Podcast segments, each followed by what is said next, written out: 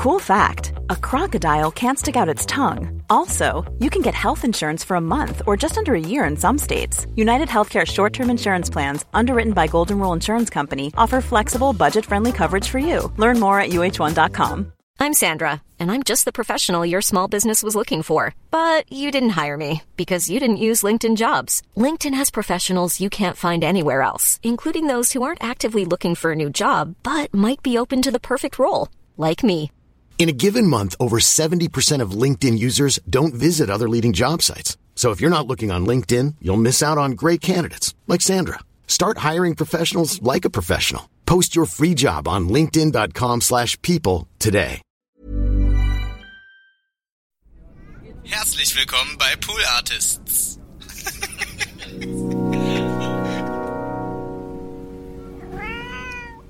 Ich hatte mich äh, nach vier Jahren Beziehung von meiner ersten großen Liebe getrennt. Ja. Wir spielten bei uns ein Turnier und äh, ich sah aus den Augenwinkeln, wir waren wirklich ganz frisch getrennt, Ja. sah ich das Auto meines Ex anfahren und ähm, sah aus den Augenwinkeln auch zwei Leute aus diesem Auto Nein. aussteigen. So. Mhm. Und ähm, dann musste ich mich doch einmal reflexartig ganz mit dem Kopf äh, umdrehen und gucken, wen hat er denn da War jetzt? wirklich wichtiger in dem Moment. Es war für mich ja. wichtig. Ja. Und ähm, als ich den Kopf dann zurückdrehte, sah War der ich, Ball schon da. der Ball war schon unterwegs. Und das ist, das ist wirklich krass. Ich bin auch mal von einem Hochbett gefallen. äh, da war ich, äh, da war ich schon äh, Mitte 20, glaube ich. Und das war dasselbe. Diese, diese paar Sekunden, in denen das passiert, weißt du, das Gehirn ähm, arbeitet wahnsinnig schnell. Und so war das eben auch, als ich den Ball auf mich zukommen sah. Du weißt, du kannst jetzt nichts mehr machen. Es wird jetzt total schmerzhaft und du kannst nur hoffen, dass es einigermaßen glimpflich ausgeht. Ja. ja. Eins, zwei, eins, zwei, drei, vier.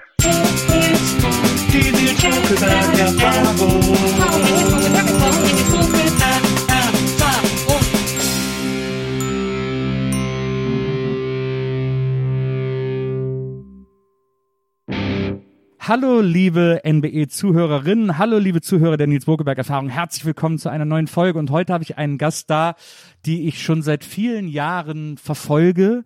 Ähm, ich will es nicht stalken nennen, aber es ist schon, äh, wir beobachten uns gegenseitig schon seit einiger Zeit. Und äh, ich freue mich wahnsinnig, dass sie heute da ist und dass wir uns endlich mal persönlich treffen. Sie ist, sie macht eine ganz tolle Arbeit und über all diese Dinge möchte ich heute mit ihr sprechen. Herzlich willkommen, Nicole Diekmann. Ja, herzlichen Dank, lieber Nils. Bin total froh, dass ich hier sein darf. Vielen Dank für die Einladung. Na, sehr gerne. Ich, also wie gesagt, wir sind ja so auf Twitter Ja. und, und Insta äh, schon einige Zeit verbunden äh, und tauschen uns ja auch manchmal aus, wenn es irgendwelche ganz besonders belanglosen Dinge gibt, äh, über, die man sich, über die man sich austauschen muss. Ähm, da über dieses ganze Social Media Gedöns reden wir natürlich auch noch. Erstmal kommen wir aber so ein bisschen zu deinem Werdegang. Ähm, du bist in Gütersloh äh, geboren und aufgewachsen. Richtig. Gütersloh, den meisten bekannt als äh, Hauptstandort von Bertelsmann. Miele wird immer vergessen. Was wird immer vergessen? Miele. Ach, Miele ist auch ja, Gütersloh. Ja, Miele ist auch Gütersloh. Gütersloh ist nicht nur Bertelsmann, Gütersloh Ja. ist so viel mehr. Gütersloh ist auch es, Miele. gibt es einen Kausalzusammenhang zwischen Miele und und äh, und Bertelsmann? Nö, Nee, wahrscheinlich nicht. Ne? nö. Ne. Ähm, ja auch, äh, aber das bedeutet natürlich zwei so äh, sehr große westdeutsche Unternehmen, Ja. also vor allem in den 60er bis 80er Jahren riesige Unternehmen, äh, äh, gerade was Westdeutschland betrifft. Das heißt, das war eine Stadt, der ging es immer ziemlich gut wahrscheinlich, ne? Das ist eine Stadt, die bis heute eigentlich ziemlich, ziemlich gut dasteht. Ne? Das merkt man einmal daran, also man wächst da wirklich sehr behütet auf. Und man hat so, so, was man als Kind, als Heranwachsende natürlich ähm, als selbstverständlich erachtet. Wenn man lange in Berlin wohnt, weiß man aber, das ist es nicht als Erwachsene. Man hat eine unglaublich ähm, gut funktionierende Infrastruktur. Das heißt, es gibt eine wahnsinnig tolle Stadtbibliothek, die war in den 80ern, glaube ich, so die modernste Deutschlands, wenn nicht sogar noch drüber hinaus. Da habe ich auch von profitiert, da war ich ganz oft als Kind und habe da ähm, sämtliche Medien konsumiert, die man konsumieren konnte. Und das war einfach es ist wirklich ein schönes Gebäude, wo einem wirklich viel geboten wird. Und ähm, es gibt in Gütersloh die Ferienspiele. Und das ist wirklich äh, toll. Das wird, glaube ich, vom Bertelsmann und Miele gestiftet. Nicht, dass ich da jetzt jemandem Unrecht tue und äh, nie die Ehrenbürgerschaft erlange. Ähm, das heißt, es wird über die Ferien gibt's jedes Jahr so ein, ähm, so ein dickes Heft mit unterschiedlichsten Kursen. Sport, Musik, ähm, malen, basteln und da können die Eltern dann ihre Kinder hinschicken, die werden da betreut und wirklich super gefördert. Das ist total nett und das ist dann quer über Gütersloh verteilt. Also das sind so, das sind so zwei ähm, Punkte, an denen man es wirklich im, im Alltag erlebt, wie gut es Gütersloh geht. Ja. Das ist ja eh immer, das, ich fand auch so äh, äh, Kinderfreizeiten immer gut, als ich jetzt Kind war. Ich bin auch mit dem CVM immer äh, überall hingefahren. Ja, so. ich KJG, ich war katholisch. Ah ja, okay. Genau, ich war katholisch unterwegs im Urlaub. Ja, natürlich, in Stimmt. Ostwestfalen So. gibt's ja im Grunde genommen nur katholisch. So. und, äh, und dann hatten wir aber äh, in äh, Erftstadt, das war so ein Nachbarort von Wesseling, wo ich, wo ich aufgewachsen bin, äh, da gab es ein, wie hieß das nochmal, äh, Kinder- oder Jugend-Zeltstadt oder so ähnlich hieß das. Aha. Da wurden so mehrere Zelte, kleine Wigwams aufgebaut und es gab auch ein paar große Zelte und es gab einen, einen Wohnwagen, in dem war so eine Küche und einen, in dem war so eine Radiostation. Ja. Und äh, da waren dann so die Betreuer drin. Jeden Morgen hat dann der äh, der Typ, der die Radiostation gemacht, der hieß Posti, äh, der hat dann immer Radioprogramm übers Camp laufen lassen. Es war wie so ein Sommercamp, aber einfach mitten äh, äh, in der Stadt, wo man sowieso aufwächst und so. Das war aber äh, super toll. Good Morning Vietnam. Ja, Quasi. absolut, Ja? absolut. Okay. Good Morning Erftstadt. Ähm, und, äh, Wir, wir, werden ja oft in einem Abendzug genannt. also absolut. Ja. Das ist wirklich, äh, muss man wirklich sagen. Mhm. Ähm, und deswegen äh, diese diese Kinderbetreuung in so Kommunen, denen es ganz gut geht, Ja. das ist echt, das macht, äh, glaube ich, was aus. Also es macht auch mit Kindern was. Mhm. Ja, und auch mit Eltern, die sind auch einigermaßen zufrieden, Ja, glaube ich dann. stimmt. Also wirklich, ist ja ein Problem, ne? Also wenn du Kinder hast und sechs Wochen äh, Strecke im Sommer, die Ferien, zu wissen, die sind nicht einfach nur irgendwo, wenn das überhaupt sich organisieren lässt, unterge, äh, also verstaut, sondern äh, haben da wirklich auch Spaß, ne? Und lernen im besten Fall auch noch was. Das ist ja super, ist ja tippitoppi. Und die, also die schickst du halt morgens irgendwo hin und dann kommen die nachmittags zurück, sind auch einigermaßen müde, ja, haben ja alle was von. So. Ja, absolut. Und äh, also du bist äh, sehr behütet aufgewachsen Mhm, in, in ich, ja. Gütersloh. Gütersloh ist mir vor allem bekannt, äh, weil da auch Klaus Grabke herkommt. Mhm, Thump. Ähm, Genau. Deutschlands von Thumb, genau. Und Deutschlands erster Pro-Skater, äh, internationaler Pro-Skater. Damals ein eigenes Deck bei Santa Cruz gehabt. Und Thumb kannte ich auch, mit denen habe ich auch einen Song zusammen gemacht, auf dem Soloalbum von Thomas D. Ach, ähm, äh, Auf dem ersten Soloalbum, da gibt's ja den Song Thomas D. ist ill, äh, den ich mit ihm rappe. Und da war die Musik von Thumb. Das wusste ich gar nicht. Guck mal, hier schließen sich ja Kreise. Das ist ja der Wahnsinn. Und deswegen war ich auch wegen Thumb mal in Gütersloh. Ach. Und da haben die mir ganz stolz erzählt, dass das die erste und einzige deutsche Stadt sei, äh, in der es jemals einen Taco Bell gegeben hätte. Das ist jetzt ein, guck mal, und ich erzähle hier was von Stadtbibliotheken. Ja, aber das sind die frage ich dich, ob Unterschiede. das stimmt. Das weiß ich nicht. Aber Klaus Grabke, würde Klaus Grabke jemals lügen? Ja, aber ich, hab, ich hatte damals so ein bisschen das Gefühl, da haben halt irgendwelche Jungs einen Mexikaner aufgemacht und haben den Taco Bell genannt. Aber ich glaube nicht, dass es ein original lizenzierter äh, Taco Bell war. Nils, da bist du, glaube ich, einer, einer ganz heißen, äh, auf einer ganz heißen Spur. Dem, Ich du, du solltest, von dir du solltest keine der Geschichte nachgehen. Ähm, ja, ich weiß auch noch, dass der, ich glaube, der DJ von Thumb, der hatte dann auch ein Tattoo-Studio in, äh, in Gütersloh, genau. Lupe war mit meiner äh, besten Freundin zusammen. Ach, also wirklich? ja, ja. Mhm. Also hast du auch quasi Connections zu Thumb? Ja, aber tatsächlich, das, das ist schon die engste. Also meine Ja. äh, beste Freundin Christine, ähm, die war eben mit Lupe äh, eine Zeit lang zusammen und daher bin ich ein bisschen mit denen in Berührung gekommen. Aber ich war sonst anders unterwegs. Also ich, ähm, ich habe in der Zeit äh, Baseball gespielt und habe meine Wochenenden ähm, mit meiner äh, Mannschaft, mit meinem Ach, Team wirklich? verbracht. Mhm. Wie heißt die Gütersloher Baseballmannschaft? Ähm, ich habe irgendwann, ich habe angefangen bei den Gütersloh Twins. Es gibt mehrere in Gütersloh. Ja, da siehst du mal, da siehst Ja, du mal. Die, ich, die gibt's mittlerweile nicht mehr. Und dann bin ich zu den Halle United Rangers äh, gewechselt. Es gibt ja auch ein Halle Westfalen. Ne? Ah ja, das sind stimmt. fünf Kilometer. Gary Weber sitzt da. Daher kennt man das ein bisschen von dem Tennisturnier. Ja, jetzt sitzt er ja nicht mehr. Nee, der so sitzt gut. da jetzt nicht mehr. Der, nee, hm, schade. Aber ähm, genau. Also ich habe dann in Halle gespielt, weil ich eine Liga höher spielen wollte. Ich glaube, es gab nur zwei Ligen. Aber genau. Und deswegen war ich ähm, in diesen Kreisen nicht so unterwegs, sondern Ja. war dann eher mit meinen Sportskolleginnen. Verstehe. Ja. Mhm. Verstehe. Ähm, also am Wochenende immer Spiel gehabt dann. Genau, genau. Wir waren richtig im Ligabetrieb und hatten zweimal die Woche Training. Ja. Und äh, samstags hatten wir meistens unsere Spiele. Und wir waren aber äh, nicht nur Spielerinnen, was wir natürlich in erster Linie waren. Wir waren aber auch, die Schnittmenge war relativ groß, auch Spielerfrauen. Das heißt, ähm, das Softball-Team hatte enge Kontakte zum Baseball-Team. Also ein Sündenpfuhl. So. Und ähm, ich, ich würde eher sagen, wir waren ein sehr liebevoller Verein und ähm, deswegen waren wir dann einfach auch, weil es total nett war, weil wir alle miteinander befreundet waren Ja. und sonst gar keine ZuschauerInnen gekommen wären, weil Ja. kein Mensch in, in, in Deutschland guckt Softball oder Baseball. Das Ja. heißt, samstags habe ich gespielt und sonntags war ich meistens dann mit meinem Team als Zuschauerin äh, auch auf dem Platz und, und habe bei den Herren zugeguckt. Und habt ihr auch mal gegen die Wesseling Vermins gespielt? Ich glaube tatsächlich, die haben eine Liga über uns gespielt. Die waren, Ja. glaube ich, richtig. Äh, Die waren richtig ja auch mal. Meister, glaube ich sogar. So, ich glaube, die waren mal deutscher Meister und ich glaube, ein paar von denen, äh, von den ähm, Damen haben auch in der deutschen Auswahl in der Nationalmannschaft gespielt. Wir haben's, wir haben immer so ganz knapp den Aufstieg verfehlt. Also ähm, ja, es war nur noch mal größer. Man sagt ja auch immer, äh, bei, gerade bei so lokalen Mannschaften aus so kleineren Orten, dass es für die immer besser ist, nicht aufzusteigen, weil es ab dann immer teurer wird. Naja, wir hatten natürlich super Sponsoren, wie gesagt. Bertelsmann und Miele. Ja. Gary Weber, nee. Also na, Gary wär- Weber, ja, stimmt, ne? in Halle. Ja. Ähm, also das wäre, ne, ich muss sagen, es, es hätte uns nicht geschadet, aber es hat spielerisch, ich muss jetzt jetzt mal so brutal aussprechen, äh, es hat spielerisch einfach nicht gereicht. Was hast du da, äh, gibt's da auch so, gibt's auch so Positionen im, im Baseball, ne? Was hast du da gespielt? Ähm, ich habe mich hochgearbeitet, also Right Field ist so das, da stellst du irgendwen hin, Hauptsache da steht jemand, da kommen nämlich meistens keine Bälle hin, da habe ich angefangen und dann habe ich mich immer weiter vorgearbeitet bis zum Shortstop. Profis werden wissen, ähm, was es ist. Und dann war ich irgendwann auch mal Pitcherin. Ja. Das sind die, die die Bälle halt werfen, ne? die dann, äh, wenn sie nicht gut geworfen sind, geschlagen werden. Ähm, und Pitcherin war dann äh, leider in einer Situation richtig, richtig blöd. Als Pitcherin habe ich mir nämlich die Nase gebrochen. Ja, da, ähm, ja, ich hatte eine super Catcherin, die mir den Ball zurückwerfen wollte und ähm, wir waren ja eben schon dabei, diese Verbandelung zum Herrenteam. Ich hatte mich äh, nach vier Jahren Beziehung von meiner ersten großen Liebe getrennt. Ja. Wir spielten bei uns ein Turnier und äh, ich sah aus den Augenwinkeln, wir waren wirklich ganz frisch getrennt, Ja. sah ich das Auto meines Ex anfahren und ähm, sah aus den Augenwinkeln auch zwei Leute aus diesem Auto Nein. aussteigen. So. Mhm. Und ähm, dann musste ich mich doch einmal reflexartig ganz mit dem Kopf äh, umdrehen und gucken, wen hat er denn da War jetzt? wirklich wichtiger in dem Moment. Es war für mich ja. wichtig. Ja. Und ähm, als ich den Kopf dann zurückdrehte, sah der ich, Ball der Ball war schon unterwegs. Und das ist, das ist wirklich krass. Ich bin auch mal von einem Hochbett gefallen. äh, da war ich, äh, da war ich schon äh, Mitte 20, glaube ich.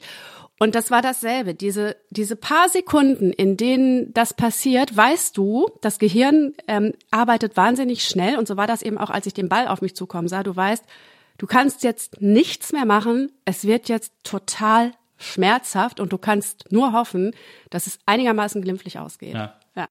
Bist du, äh, als du aus dem Hochbett gefallen bist, auch aufs Gesicht gefallen? Nee, ich bin nicht aufs, aufs Gesicht gefallen, sondern auf den Arm. Und ich habe total Glück gehabt, weil unter dem Hochbett, also versetzt, stand ein Schreibtisch. Und mein damaliger Freund, dem Hochbett und Schreibtisch gehörten, war Architekt und der hatte am Abend zuvor den Schreibtisch noch aufgeräumt. Und da, wo ich hingefallen bin, hätte, hätte er nicht aufgeräumt, noch ein scharfes Cuttermesser äh, gelegen. Also ich habe es geschafft. Ähm, das war eine massive Holzplatte. Es ist jetzt nicht schmeichelhaft, aber ich habe es geschafft, die Platte zu spalten mit meinem Gewicht. aber Das das ist die war auch, Fliehkraft, das war nicht dein Gewicht. ich das denke war auch, es die war ein äh, 30 Meter hohes Hochbett. Ja. Äh, ähm, aber also es ist sonst nichts zu Bruch gegangen. Ja, nee, Ich habe nur gefragt, weil du ja scheinst ja eine gewisse Tendenz dazu zu haben, Unfälle mit deinem Gesicht aufzufangen, weil du ja auch äh, bei einem. E-Scooter-Unfall Mhm. deinen äh, Kiefer gebrochen hast. Ja, das stimmt. Und ähm, ja, ich bin total ungeschickt. Also ich bin, ich habe ganz spät erst äh, das Go von meinen Eltern bekommen, mit dem Fahrrad zur Schule zu fahren. Und ich Mit glaube, 20 oder? Ja, da war ich noch, da war ich noch in Jahrzehnten. Ich hatte mehrere Probleme. Nee, also ich äh, bin tatsächlich, meine Mutter hat sich das eine Zeit lang so angeguckt und hat dann gedacht, die stufe ich mal ein bisschen niedriger ein, was so Motorik angeht. Und ähm, also Fahrradfahren und so, das war, ich bin immer so ein bisschen träumerisch. Ich Ja. mache immer so zwei Sachen gleichzeitig und dann denke ich aber auch noch über was anderes nach. Ähm, und deswegen führt das zu solchen Unfällen leider. Ich habe das aber mittlerweile so akzeptiert als Seite an mir. Aber genau, deswegen bricht man sich da mal einmal den Kiefer, wenn man mit dem E-Scooter. Also Ja, es das, war, aber wie hast du das nicht wirklich über den Lenker geworfen? Oder? Das klingt so, also ich meine, Kieferbrechen muss ja wirklich mit dem Gesicht bremsen, wie man so schön sagt. Ja, so ist es. Aber ich habe das nicht gemerkt. Also de- äh, ich habe nicht gemerkt, dass der Kiefer gebrochen ist. Ich bin tatsächlich, ich war abends unterwegs, bin dann nach Hause gefahren, nasses Kopfsteinpflaster und ein Stein hat ein bisschen hochgeguckt. Und du hast ja nicht viel. Also dich federt ja nix ab, ne, wenn du von so einem blöden E-Scooter fällst. Und die sind relativ schnell, ja. Ja. Und ich bin dann, ähm, habe mich dann nach Hause geschleppt, habe auch drei Tage später gesehen, ich habe auch vergessen, den E-Scooter Abzumelden. abzumelden. Ich habe auch einen neuen Zahn bekommen. Also für das Geld hätte ich mir ein Taxi kaufen können, quasi, das ich an dem Abend äh, sparen wollte. Naja, bin dann nach Hause und hatte so eine äh, blutende Wunde im Gesicht. Bin dann aber ins Bett und als ich am nächsten Morgen aufwachte, lag ich in so einer Blutlache und dachte, okay, jetzt muss ich ins Krankenhaus, die müssen das klammern. Und dann war man da schon mit allem fertig, ähm, hatte mich verarztet und dann meinte ich, ja, äh, okay, dann, ähm, ich muss jetzt aus schon neun, ich muss jetzt ins Büro. Und dann sagten die, nee, nee, nee, nee, wir machen jetzt ein MRT. Ja. Ich, Wieso, wieso das denn? Ja, weil sie ihren Kiefer wahrscheinlich gebrochen haben.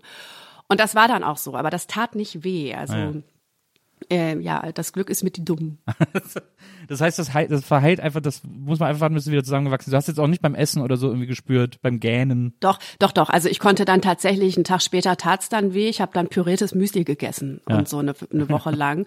Hab, ähm, ich habe das ja auch, deswegen weißt du es ja auch, das ja auch auf äh, Social Media einigermaßen publik gemacht, wenn Ja. nicht gar zelebriert. Ähm, Muss man ja auch. Ist So. Ja, hast ja verdient. ich habe mir hart er, erarbeitet und habe dann aber tatsächlich, das war total nett von mehreren Leuten, die auch schon einen Kiefer gebrochen hatten, so Tipps gekriegt. Also pürierte Pizza ist gar nicht so schlecht wie ihr Ruf und so. Das habe ich dann nicht probiert, aber ähm, es gibt mehrere Möglichkeiten, wie man mit einem Kieferbruch umgeht. Die schlimmste ist verdrahten. Dann kriegst du den Mund echt ein paar Tage nicht auf. Ähm, aber bei mir sagte der, ähm, der Orthopäde, nee, es, es wächst schon wieder zusammen und so ist es auch. Ich habe keine Probleme mehr. Gutes Kiefermaterial. So. Ja, so. Aber ich fahre trotzdem nicht mehr mit dem E Na, Es sind, man muss auch wirklich sagen, die sind ja eigentlich gar nicht für so diese Berliner Straßen gemacht. Ja. Die sind ja eigentlich für diese amerikanischen Alles ist planiert Straßen äh, perfekt. Für Städte mit Geld, für Gütersloh zum Beispiel. Aber in Gütersloh gibt es bestimmt auch ein paar schöne Altstadt-Kopfsteinpflaster oder sowas. Du hast nicht viel von Gütersloh gesehen, Nee, ne? wirklich nicht. Also ich bin, ich mag Gütersloh wirklich gerne, aber man muss es schon, man muss schon aus Gütersloh kommen und Gütersloh sehr lieben, um behaupten zu können, dass Gütersloh schön ist. Also Nur eine Mutter kann dieses Kind lieben, wie Mhm. man so schön sagt. Ähm, ja, ich bin nur einmal diese Hauptstraße runter und dann direkt zur Lupe ins Studio. Ja. Äh, und da wurde mir auch gezeigt, wo angeblich dieser Taco Bell gewesen sei. äh, in, so einer, in, so einer, in so einer Passage irgendwie. Ähm, das weiß ich noch. Aber ja, dann wurde das hier nicht äh, bestätigt. Äh, bis 97 auf dem Städtischen Gymnasium. Ich habe mal geguckt. Ähm, 1998 wurde äh, beim Städtischen Gymnasium das Hauptgebäude äh, mit dem Klassentrakt durch ein Foyer verbunden. Also nachdem du weg warst. Mhm. Ja. Wie sehr trifft dich das heute noch? Ich muss wirklich sagen, dass ich, äh, warte mal, ich habe jetzt 20-jähriges Abi gehabt. Bist du eigentlich auch in vor- diesem Alumni-Club da von dem, von dem Gymnasium? Nee. Wahrscheinlich ja. Das- Nee, da muss man, glaube ich, aktiv eintreten. Da bin ich bestimmt. Also nee, mich würde das wirklich wundern, wenn ich es nicht wäre, weil ich, äh, weil ich wirklich so eine Heimatverbundenheit habe und Ja. meine Schule auch total schätze. Die äh, Tochter meines besten Freundes geht mittlerweile auch aufs städtische Gymnasium. Wir sind total stolz und ähm, aber also ich hatte genau, ich hatte 20-jähriges Abi, äh, zwei hin, drei im Sinn vor vier Jahren. Und ich war ganz betroffen, weil äh, wir uns da erst alle getroffen haben, um uns mal ähm, eine Führung, ähm, ähm, also uns, die Schule mal anzugucken. Und für mich war das ein bisschen, das ist, gar- das war doch meine Jugend. Das sieht hier gar nicht mehr so aus. Also ich war wirklich so eine Stunde total wehmütig, weil ich meine Schule nicht wiedererkannt habe, ne? Weil ich so das Gefühl hatte, jemand hat an meiner Geschichte rumgeschraubt. Ja. Aber es ist natürlich total schick geworden und ähm, also ne, das auch Europaschule und so. ja, das ist auch wirklich eine gute Schule, ja. Sind, waren noch Lehrer da von dir damals? Sind da noch Lehrer, weißt du das? Ja, da sind noch ein paar Lehrer, aber ähm, nicht mehr so viele. Das ist, ähm, werden halt auch alle alt, ne? Ja, klar. Genau. Ähm, also auf jeden Fall, äh, nach dir wurde diese Schule renoviert, nachdem du da weggegangen bist. Ja. Und Jetzt ist sie weg, die läuft gegen nichts mehr, die demoliert hier nichts mehr, jetzt können wir ja mal richtig Geld reinstecken. Hm? Ähm, und dann hast du, äh, hast du ja verschiedene äh, Stationen äh, ähm, äh, gemacht. Äh, ich habe ein bisschen was äh, gehört. Übrigens, man muss auch mal klarstellen, du machst ja mehrere Berufe. Also du bist hauptberuflich Journalist. Richtig. Ähm, äh, gleichzeitig bist, äh, bietest du aber auch Hypnobirthing an. Ja, stimmt, da gibt's auch eine Nicole Diekmann. Mhm. Na, die hat auch, die hat wahrscheinlich dir sehr zum Verdruss sich auch die Domain nicolediekmann.de gesichert. Hat sie? Ja. Okay. Unter nicolediekmann.de kommt man zu dieser Hypnobirthing-Frau in Hamburg, die Ja. anscheinend äh, Geburtshilfe unter Hypnose anbietet. Mhm. Ähm, du bist außerdem hier in Berlin, machst du auch Stressmanagement-Training, habe ich gesehen, als ausgebildete Psychotherapeutin. Natürlich. Ja. Also das Journalistin-Dasein lastet mich einfach nicht aus. du? Aha. denke ich mir auch. Aha, Merkt man ja auch, dass Klar. du eigentlich die Hälfte irgendwie auf der faulen Haut liegst. Wenn du nicht gerade auch in St. Pauli deine Bodywise-Kurse anbietest, Kinder-Yoga, Eltern-Kind-Yoga und so.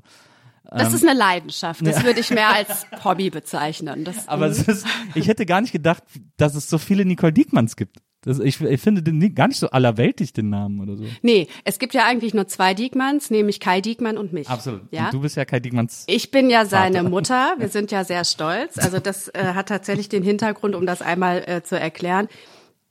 Ähm, ich habe ja relativ viele FollowerInnen auf Twitter und äh, wenn man dort viele Leute hinter sich versammelt, dann äh, zieht man auch Leute an, die einen total ätzend finden.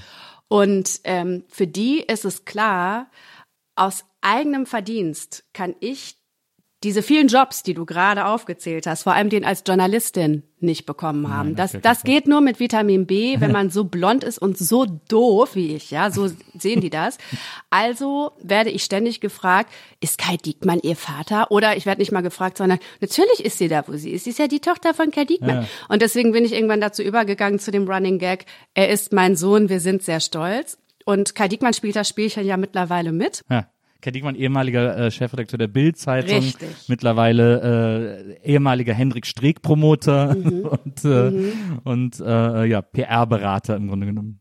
Vielleicht das Böseste, was man über ihn sagen kann, der Vorgänger von Julian Reichel. ja, das stimmt. Ja, Ja, genau. Und äh, Kai Diekmann äh, gratuliert mir jetzt also auch alljährlich zum Muttertag zum Beispiel, weil der, weil der das Spielchen mitspielt. Mhm, genau. Ja. Ähm, du hast ja dann, ähm, also deine Grundschullehrerin, ich habe mir so, Frau Voss-Hans, ja, die hat deiner Mutter gesagt, äh, das Kind äh, ist so begabt mit Sprache und so, die wird mal Journalistin. ja, genau. Und dann wurde dir im jungen Alter von 10 oder 11 oder wann ihr es gesagt hat, der Floh auch so ein bisschen ins Ohr gesetzt. Ich würde das anders beschreiben, in äh, kompletter Kenntnis meiner charakterlichen Anlagen. Ich habe dann einfach den bequemen Weg gewählt und gar nicht mehr weiter darüber nachgedacht, was ich Ah ja. werden soll, sondern Ach, dachte, ach so, ja gut, wenn Frau Vosshand sagt, sagt ich werde Journalistin, dann machen wir das mal so, dann haben wir das Thema auch schon mal abgehakt. Und genau, dann habe ich da so, also ich habe da nicht drauf hingearbeitet, ehrlich gesagt. Ich war nie in der Schülerzeitung aktiv am städtischen Gymnasium, wobei die auch, glaube ich, immer mal für so ein Schuljahr existierte und dann gab es sie mal wieder nicht. Hm? so, ja. ja, das war da nicht so. Ähm, und dann habe ich tatsächlich mit 19 nach dem äh, Abi habe ich mein erstes Praktikum gemacht bei der Glocke. Das ist eine der drei Lokalzeitungen in Gütersloh. Also das ist dann so eine, äh, das ist dann so eine Gütersloher äh, äh, morgen Abend im Jazzclub, Jazzcafé Gütersloh äh, spielt äh, der und der und so. Ganz genau. Ganz genau, das habe ich tatsächlich gemacht mal. Das war mit so das Schönste. Ich bin schnell in der Kultur gelandet, weil Ja. ich mit der Redakteurin auch total gut konnte und habe eine Jazzreihe da ähm, gecovert für eine Das ist Spielzeit. Ich immer- tatsächlich. in diesen mittelgroßen Städten ist Jazz immer Ja. eine Riesensache. Ja, und das war auch wirklich schön. Das war, das hat echt Spaß gemacht. Ich habe auch diesen Klassiker äh, Kleinzüchter Hasenverein Ja. äh, gemacht und irgendwelche unfassbar langweiligen Stadtratssitzungen, aber vor allem Kultur dann irgendwann. Genau. Ich äh, konnte auch immer alleine ins Kino. Das war super. Das ist total schön in Gütersloh. Es gibt äh, in Gütersloh die Weberei. Die alte Weberei hieß das früher.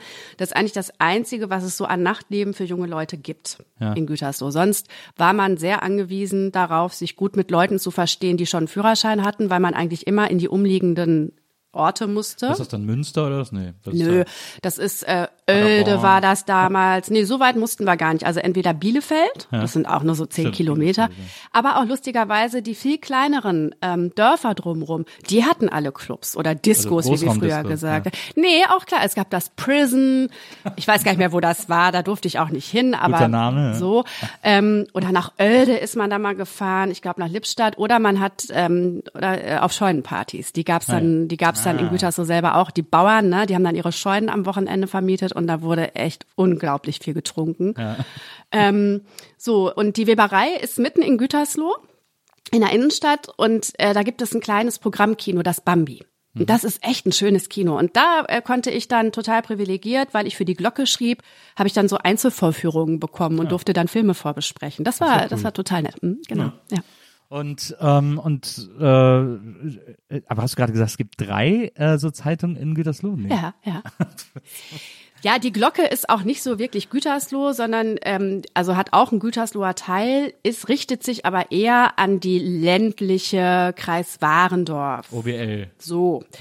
Ähm, nee, OWL Warendorf ist schon Münsterland. Ah ja, okay. Das ist, da musst du sehr aufpassen. Ja, ja, ich Das merk ist schon. so Ich, ich, dünnes du, merkst auch, ich kenne mich da nicht so gut aus. Bei mir ist meine meine äh, Ostwestfalen-Kenntnis äh, nähert sich hauptsächlich aus äh, Bits von Konrad Beikircher, äh, der immer gesagt hat, dass die Westfalen so kurz äh, nach Kartoffel kommen und so ähm, und immer so sehr schwer auch aus der Reserve zu locken sind. Ja, das stimmt. Das stimmt, sind wir eigentlich. Mir hat mal ein Arzt gesagt, äh, hier in Berlin, mit dem ich so ins Plaudern kam, ähm, irgendwann fragte der, wo kommen Sie her? Und dann meinte ich, ja, aus Gütersloh. Und dann sagte er, aus Westfalen. Mhm. Und dann sagte er, ja, Sie sind aber ausgesetzt worden oder so kommunikativ, wie Sie sind. Sie sprechen ja.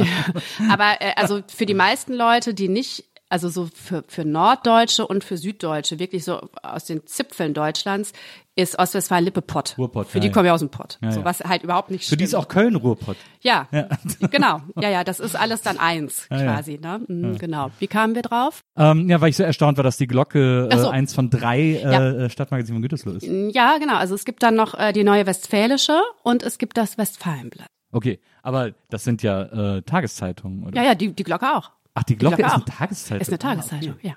Verstehe. Nee, kein Magazin, sondern eine Ja, Tageszeitung. okay, Mhm. verstehe. Du hast also direkt bei der Tageszeitung angefangen. Richtig. Also hast du auch so diesen Tageszeitung, ich meine, äh, wenn du da angefangen hast, äh, wann war das? Äh, du hast 97, 97. aufgehört, so in der Ecke ungefähr. Da haben Lokalredaktionen ja auch noch, da waren das ja noch Lokalredaktionen. Das ist ja heute alles sehr zusammengestrichen und so. Richtig. Aber zu der Zeit war da noch richtig äh, Action angesagt. Ja, im Rahmen der Möglichkeiten in. Gütersloh Na ja. war da Action Ja, ja. angesagt. Also soweit eine Lokalredaktion Action sein Genau. kann. So. Mhm. Naja. Ja, ja, das war äh, tatsächlich noch was anderes als heute. Also dieses Sterben der Lokalredaktionen hat da noch nicht eingesetzt. Hast du denn da schon, äh, also ich meine, klar, du hast jetzt gesagt, du hast, bist einfach hast den Weg des geringsten Widerstands Ja. gewählt, äh, indem du, indem du dich irgendwie auf Journalismus konzentriert hast äh, und deine Mutter wahrscheinlich ganz froh war, dass du nichts Feinmotorisches machen wolltest, Silberschmied oder sowas. Ja, Hand ab. ja.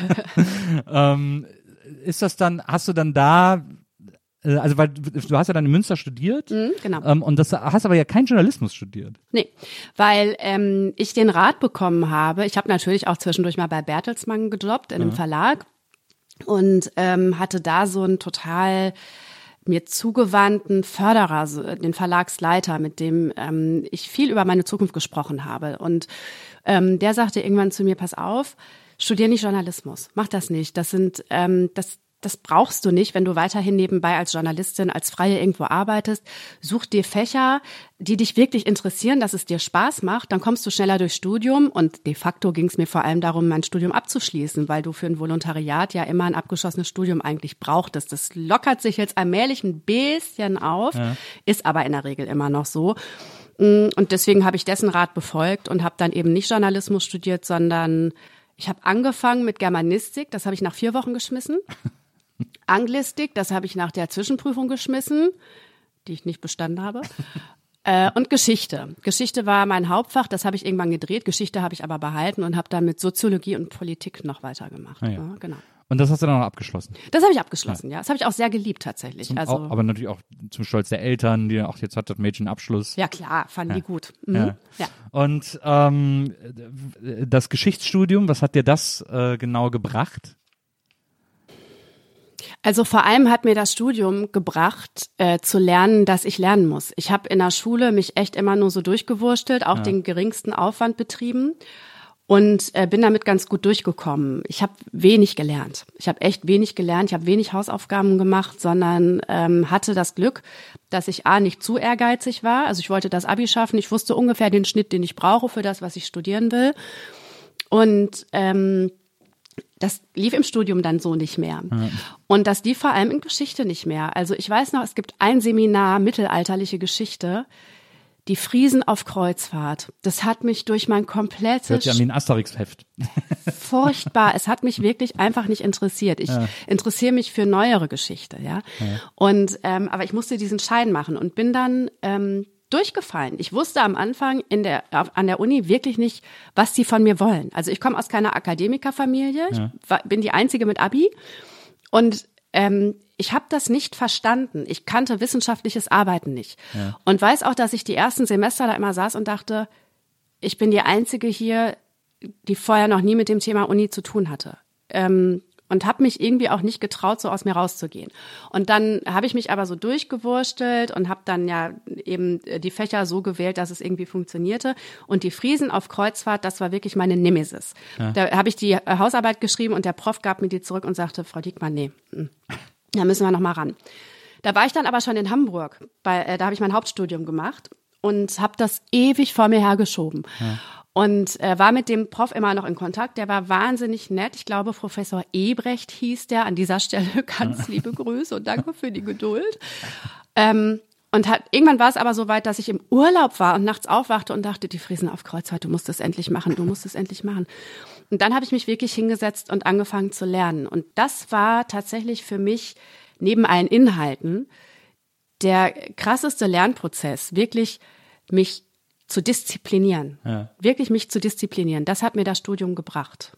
Und äh, das finde ich bis heute auch ähm, den, ja, also natürlich eine Luxusaussage, äh, also wenn, wenn man, wenn man hinterher sagt, ja, so mit Mitte 20 muss ich dann auch mal irgendwie. Aber so war's. Und ich habe das tatsächlich gebraucht und äh, kann das auch noch jeden Tag im Job gebrauchen. Also genau.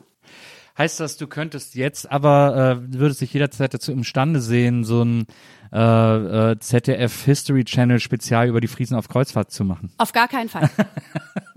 Unter gar keinen Umständen. Aber ich würde mich imstande dazu sehen, ähm, mir binnen kürzester Zeit das Wissen draufzuschaufeln. Ja. So, weil ich ja auch gleichzeitig durch meine Arbeit als äh, Fernsehkorrespondentin ähm, gelernt habe, sehr schnell auf den Punkt, zum Beispiel in Live-Schalten, ähm, komplexe Sachverhalte zusammenzufassen. Und ich hoffe, dass mir das gelingt. Das ist nämlich meine Hauptmotivation, das so zu erklären, dass Leute, die acht Stunden lang ihrem Alltagsjob nachgegangen sind und ja. abends einigermaßen ermattet auf dem Sofa sitzen, das auch, äh, das auch verstehen. Ja. So. Ja, verstehe. Mhm. Ähm, du äh, ja, also du hast ja dann noch, hast dann noch weiter studiert, äh, hast, hast ja gerade erzählt, bist dann auch nach Hamburg ja. ähm, und äh, hast dann da Soziologie äh, studiert. Ja die dir wahrscheinlich auch sehr geholfen hat äh, in all den äh, Wirren, äh, in denen du dich dann in Social Media befunden hast? Ich liebe Soziologie. Ich habe wirklich, ähm, ich habe das unglaublich gerne studiert, weil ich da aber auch einen tollen Prof hatte, Frank Hillebrand, dem ich bis heute verbunden bin. Für den habe ich hinterher als Tutorin gearbeitet ja. und habe ähm, in dessen Vorlesungen auch gesessen, um mitzukriegen, was meine StudentInnen da lernen, um das dann im Tutorium weiterführen zu können. Das ja. fand ich ähm, wichtig. Und ähm, Frank ist ein Wahn, der kommt aus dem Pott tatsächlich und hat diese Herzlichkeit, diese totale Menschlichkeit, die ja die Leute aus dem Pott haben ja. und hat das geschafft, ähm, das in dieses teilweise, wenn man es nicht anders anpackt, ja auch dröge Konzept Soziologie reinzupacken. Das heißt, ich habe da in den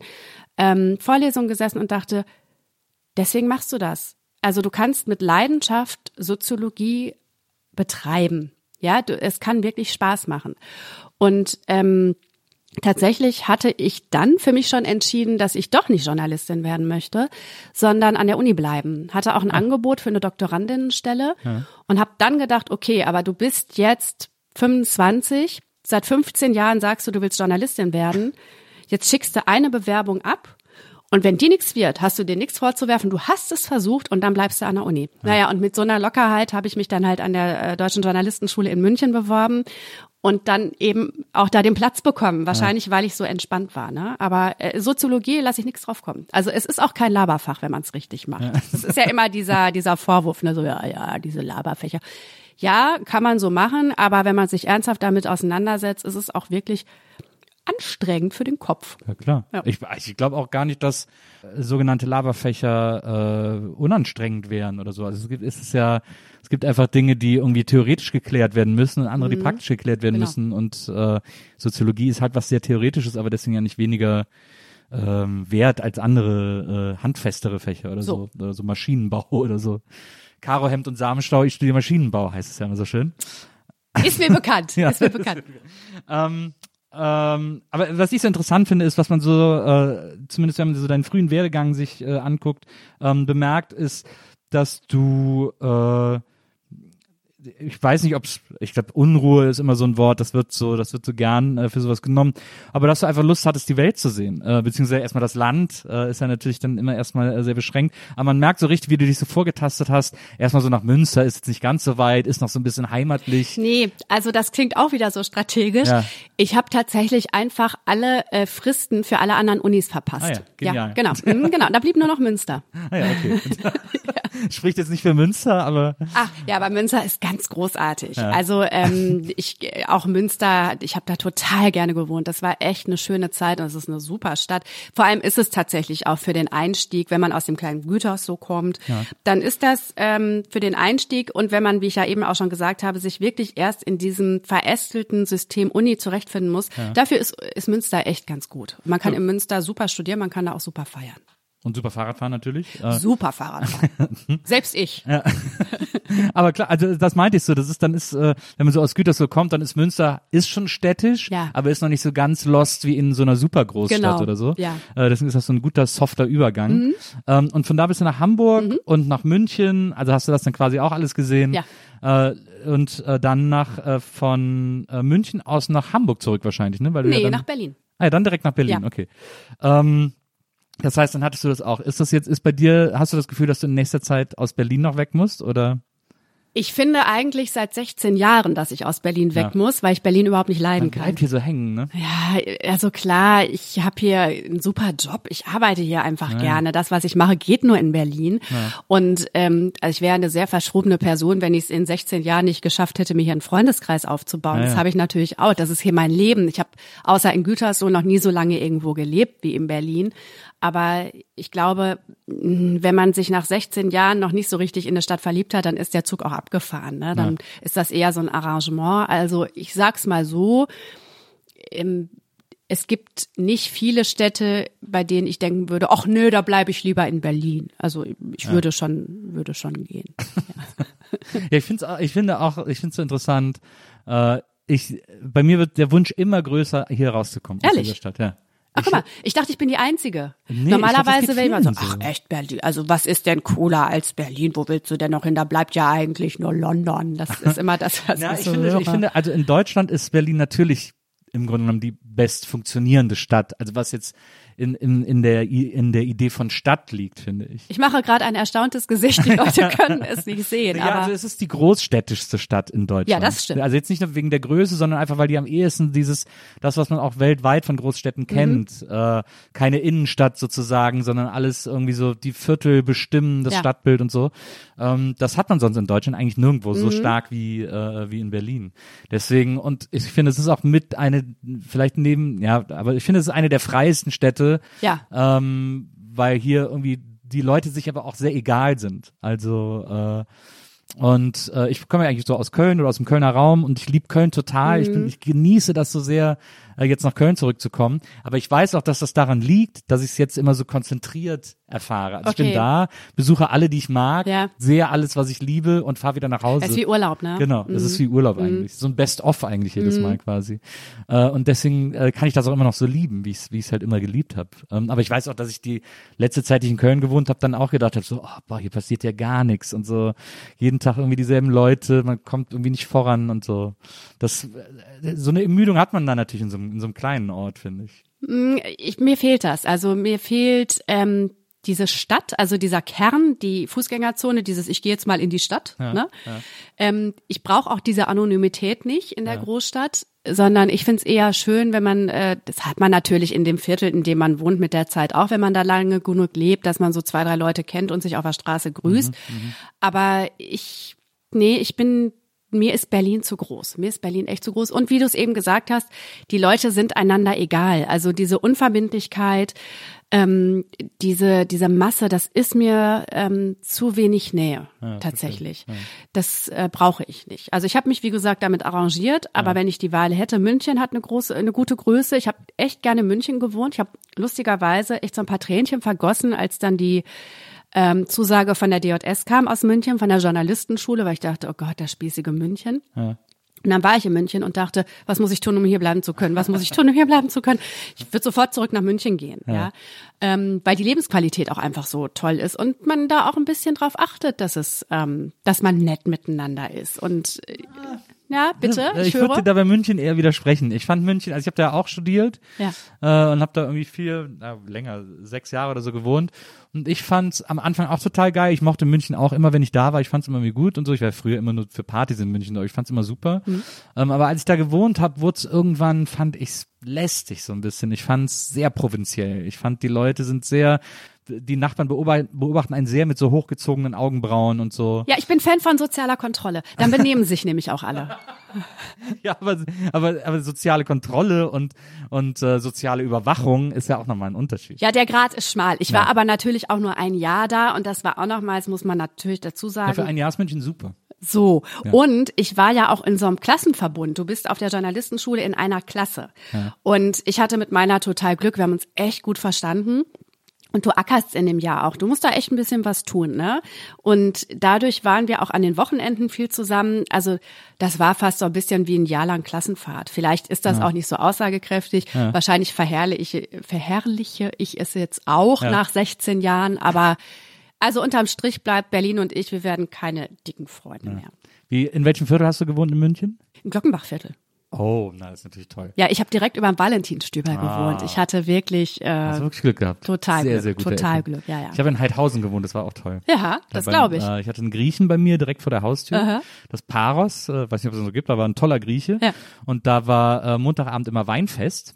Äh, und da sind dann meine ganzen Kommilitonen gekommen, weil man da für fünf Euro so viel Wein trinken konnte, wie man will. Das ist quasi die griechische Version der ostwestfälischen Scheunenpartys. Absolut. Ja. Und dann standen da drei große Fässer. Man hat so kleine so, so Zinn-Karaffen äh, bekommen, mit denen man sich den Wein an den Tisch holen konnte. Gott, oh Gott. Und da standen drei große Fässer nebeneinander, an denen man immer gezapft hat. Rotwein, Weißwein und Reziner. Und, äh, Und zum Schluss hat man alles ja, und äh, das Problem war, die Wirte kannten uns so gut, weil es halt, weil ich halt auch Nachbar war. Also deswegen kannten die mich und meinen Mitwohner immer und mochten uns. Äh, die haben uns dann immer nach der Hälfte des Abends auf Kosten des Hauses noch eine Flasche Uso auf den Tisch gestellt. Gott im Himmel. War wirklich. Und unsere Nachbarn mochten das nicht so, weil wir dann, wenn die äh, zugemacht haben um elf, haben wir alle mit zu uns genommen und haben noch Singstar gespielt. Das ist aber, dann hattest du sehr seltsame Nachbarn, dass die das nicht mochten, Nils. Also Ja, was sind denn das für sogar. Leute? Na, die freuen sich jetzt vielleicht über Corona. Singen ist ja nicht mehr. Das stimmt. Ja. das stimmt. Aber das war, äh, aber das war schön. Also das hat mir äh, Heidhausen mir auch sehr, sehr gut gefallen. Aber, Und Dienstags war dann vorlesungsfrei? Ähm, nee, wir, wir sind zum Teil, ich weiß noch, dass ich mit einem Kommilitonen mal, äh, wir sind dann noch weitergezogen, äh, nachdem der Grieche zugemacht hat, sind dann in Kunstpark Ost, das ist ein Veranstaltungsgelände in München, wirst du Ja, ja auch ja, kennen. ja. Und da äh, war unter der Woche die Milchbar der einzige Ja. Laden, der auf hatte. Und dann sind wir noch, äh, das weiß ich noch genau, sind wir äh, in die Milchbar gegangen, mit der Flasche Uso noch, äh, auf dem, für, als Weg-Uso sozusagen. Natürlich. Ähm, und dann, dann noch getrunken und sind dann irgendwie wirklich ganz schlimm abgestürzt äh, und äh, bei irgendwelchen Mädels aufgewacht am nächsten Morgen. Dann, wir hatten aber Technikvorlesung, das war der strengste Prof bei uns an der an der Dann als. Polonaise formiert in die Vorlesung. Na, wir sind dann dahin schnell in die in die Hochschule. Alle unsere Kommilitonen haben sich totgelacht, weil wir immer noch die gleichen Klamotten anhatten und natürlich auch entsprechend lediert aussahen. Und dann haben wir äh, im Unterricht gut geschlafen, sehr zur Irritation unseres unseres Profs. Aber okay, aber ihr wart da. aber wir waren da, wart absolut. Wir waren körperlich anwesend So. auf jeden Fall.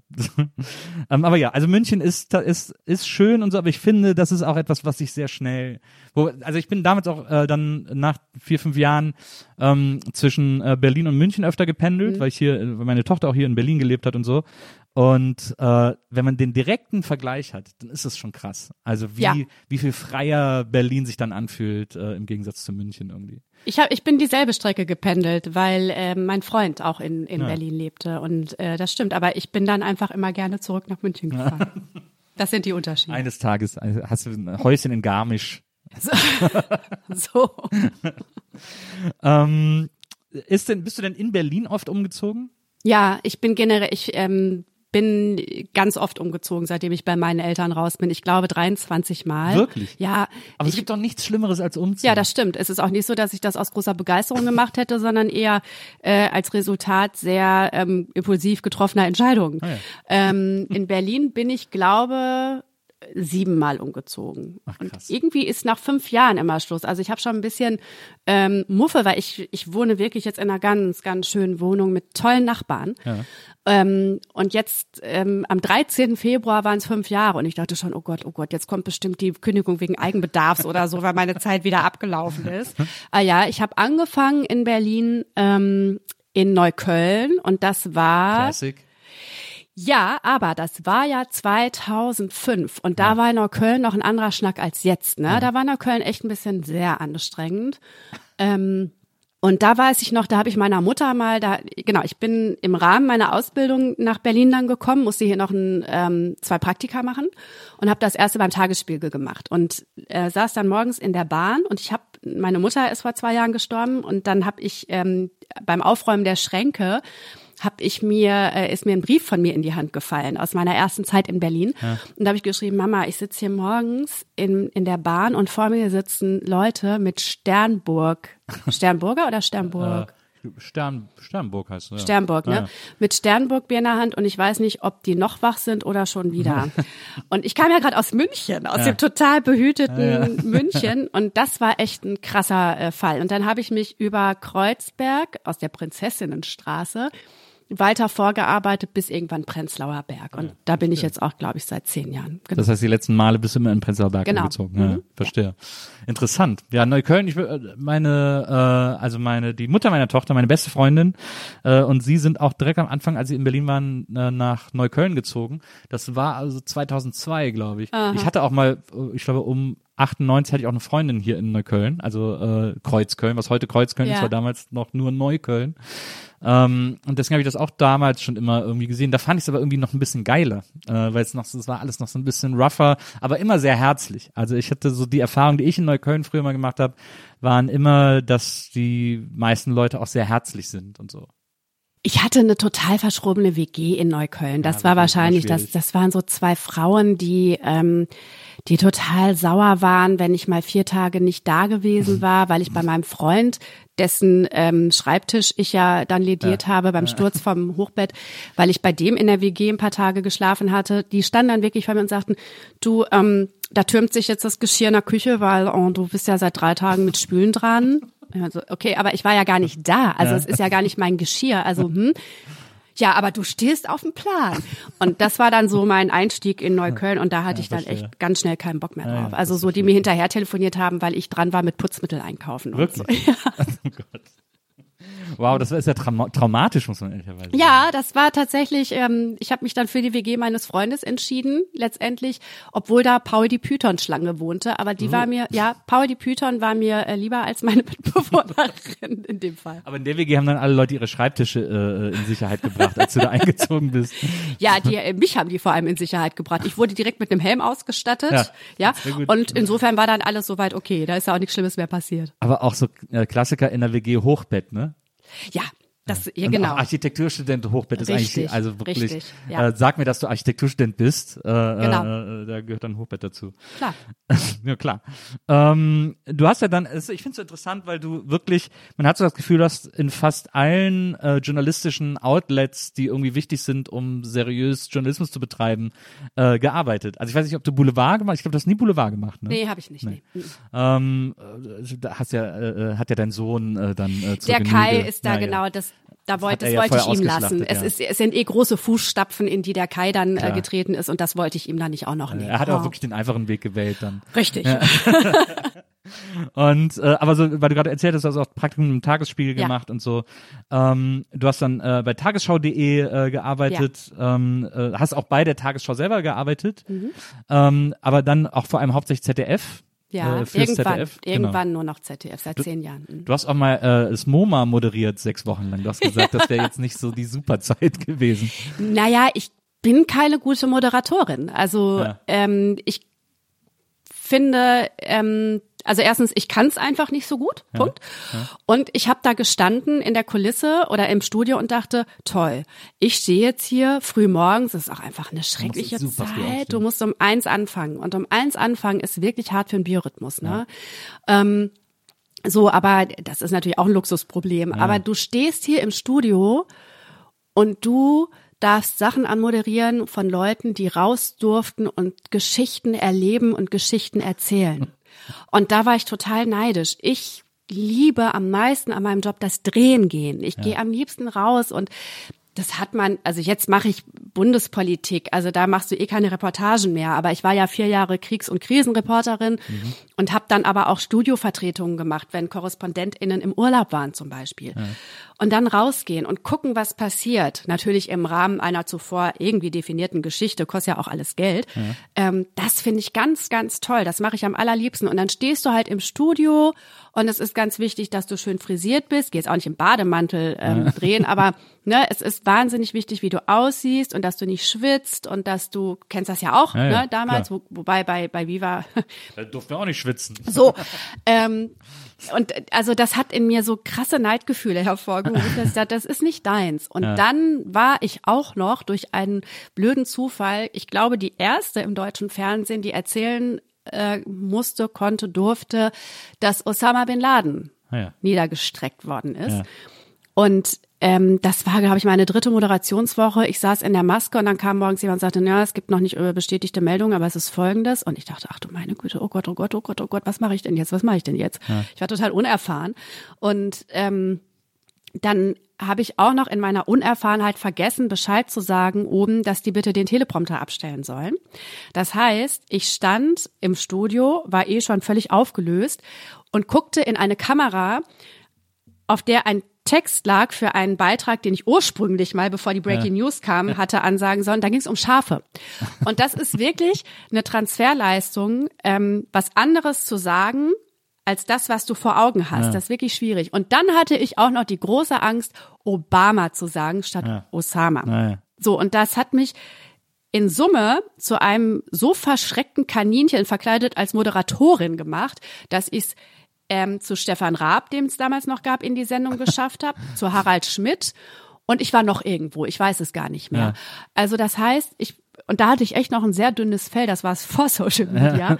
ähm, du hast in diesen Wochen irgendwann krassen Schlafmangel und fühlst dich total einsam, weil du wachst auf nachts, du stellst dir einen Wecker, stehst auf, duscht, machst dir einen Kaffee und um dich rum in den umliegenden Häusern, Wohnungen gehen die Lichter aus. Ja. ja. Und tagsüber hast du irgendwie ab Mittwochs auch keine wirklichen Kontakte mehr, weil du so müde bist, ja. dass du auch nicht mehr so richtig zu lustigen Gesprächen in der Lage bist. Und dann wachst du nachts auf, setzt dich verlassen von Gott und der Welt in deine Küche, machst Facebook auf und dann hat jemand an deine Pinnwand geschrieben, guck mal, wie lustig du warst bei Stefan Raab. Und ich gedacht, oh nee. Das, das fand ich wirklich, also nee, ich, ich wollte das nicht mehr. Ja. Genau. Dann war auch, also nicht auf meinen Wunsch hin, aber dann kam das Angebot, was anderes zu machen nach sechs Wochen Moderation und ich war echt nicht traurig, dass ich es dass ich's nicht mehr machen musste. Aber ich finde das so interessant, weil ich, äh, du hast ja davor, hast ja auch gesagt, schon als Korrespondentin gearbeitet. Und das Korrespondententum ist ja auch eine, äh, ist ja auch was Moderatives. Ähm, du musst ja auch in der Kamera irgendwie erzählen und zusammenfassen, was irgendwie gerade hier passiert ist. Nee, das habe ich vorher noch nicht gemacht. Das kam danach. Ah also ah, ja. ich habe ah. davor, ich habe lange, ich bin lange zweigleisig gefahren. Ja. Ich habe ähm, Tagesschau.de in Berlin gemacht. Ich ja. habe 99 bei Tagesschau.de in Hamburg angefangen und bin dann ja nach München und als ich dann zurückkam nach Berlin, gab es das Angebot, hier geh doch bei uns ins Berliner Büro als Korrespondentin. Das war aber online. Ah ja, ne? okay. Das war wenig mit Kamera. Ja. Ähm, und zur selben Zeit habe ich im wöchentlichen Wechsel ähm, beim ZDF Morgenmagazin gearbeitet, aber hinter der Kamera. Da habe ich ja. echt eher redaktionell gearbeitet. Mhm. Aber bist du äh, dafür schuld, dass im ZDF Morgenmagazin so lange äh, der äh, Trenner äh, für die Kategorie Kult äh, lief, wo immer so ein Kleid in so einer Gasse gezeigt wurde? Natürlich nicht. Das ist äh, das ist die Nicole Diekmann, ähm, die das Hypnobirthing äh, verantwortet. Das die war, die, ich meine, jetzt haben sie ja seit kurzem eine neue Verpackung, glaube ich. Äh, aber sie haben wirklich jahrelang immer, wenn die wenn die Kultur äh, ja. äh, Rubrik kam, gab es immer diesen diesen Einspieler Kult ja. und dann so ein Kleid auf so einem Kleiderständer in so einer Gasse. Das sollte, glaube ich, sehr Berlin wirken.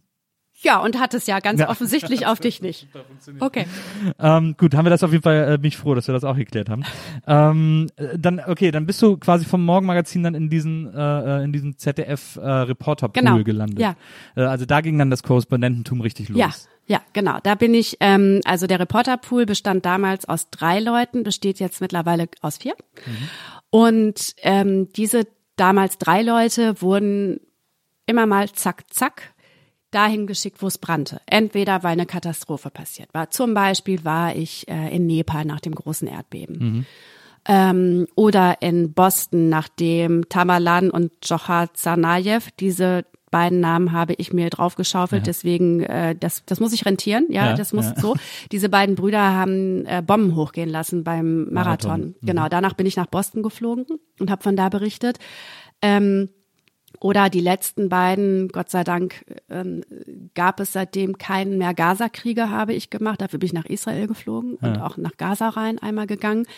Ähm, das war das eine. Zum anderen bin ich aber auch zum Beispiel nach Washington geflogen vor der US-Wahl, weil klar war, neben dem normalen Tagesgeschäft wird auf diese drei KorrespondentInnen, die immer im Studio sind, so viel Arbeit zukommen. Ja. Das stemmen die nicht. Also die brauchen da Verstärkung. Das heißt, es war immer so eine Mischung aus Studioverstärkung oder Studiovertretung, wie ich ja eben schon gesagt habe. Das Studio in Tel Aviv hat einen Korrespondenten. Mhm. Der leitet das Studio und der ist da als einziger. Der will auch irgendwann mal Urlaub machen. Ja. Weil aber Nahost Nahost ist und immer was passieren kann, darf dieses Studio nicht unbesetzt bleiben. Ja, da muss immer jemand sein. Also bin ich da auch als Urlaubsvertretung hingeflogen. Mhm. So, und das habe ich vier Jahre lang gemacht. Genau. Aber ich, das, ich habe mich das gefragt, weil ich habe nicht so richtig kapiert, wieso denn jetzt zum Beispiel Boston. Äh, das war ja ein singuläres äh, Ereignis zu der Zeit in Amerika. Ja. Also da war jetzt nicht äh, an fünf Orten gleichzeitig, sondern da war wirklich nur Boston das ja. aktuelle Thema. Wieso es sich dann mehr für ZDF rentiert, jemand von hier dahin zu schicken, als den wahrscheinlich in, in Washington oder New York sitzenden äh, Korrespondenten mal eben kurz äh, hoch zu. Der war auch da. Der war auch da. Du hast einfach wahnsinnig lange Strecken an solchen äh, in solchen Wochen ähm, zu covern, ja. weil ähm, die beiden Brüder haben sich ja ähm, sind ja erstmal untergetaucht. Es gab ja dann noch so eine wilde Verfolgungsjagd, ja, das weiß ich noch. Ähm, da war auch, das war ähm, für mich echt absurd. Ich kam gerade durch die Zeitverschiebung hat man ja auch äh, interessante Tage. Ja. Ich kam mitten in der Nacht zurück ins Hotel, weil ich noch ins Morgenmagazin geschaltet hatte. Da war es ja hier morgens um sechs. Hatte mich gerade hingelegt. Da rief die Mainzer Zentrale an und sagte, es gab eine Düngemittelfabrik Explosion in Texas. Wir wissen nicht, ob das im Zusammenhang steht. Bitte flieg dahin. Also habe ich mich wieder angezogen. Ach wow. Genau, und bin nach Texas geflogen. Es stellte sich dann daraus, als wir dort landeten, es gab keinen Zusammenhang. Also waren wir mehr oder weniger umsonst dahin geflogen. Ja. Aber das konnte man natürlich vorher nicht wissen. Ja. Nun wollten wir aber zurück, denn unterdessen hatte man diese beiden Brüder in irgendeinem Garten entdeckt. Und die lieferten sich jetzt eine wilde Verfolgungsjagd mit der Polizei. Ja. Jetzt konnten wir aber nicht zurückfliegen nach Boston, weil der Luftraum gesperrt war über Boston. Ja. Und dann sind wir, ich glaube, nach New York geflogen und von da aus mit dem Mietwagen dann äh, nach Boston gefahren. Ja. So.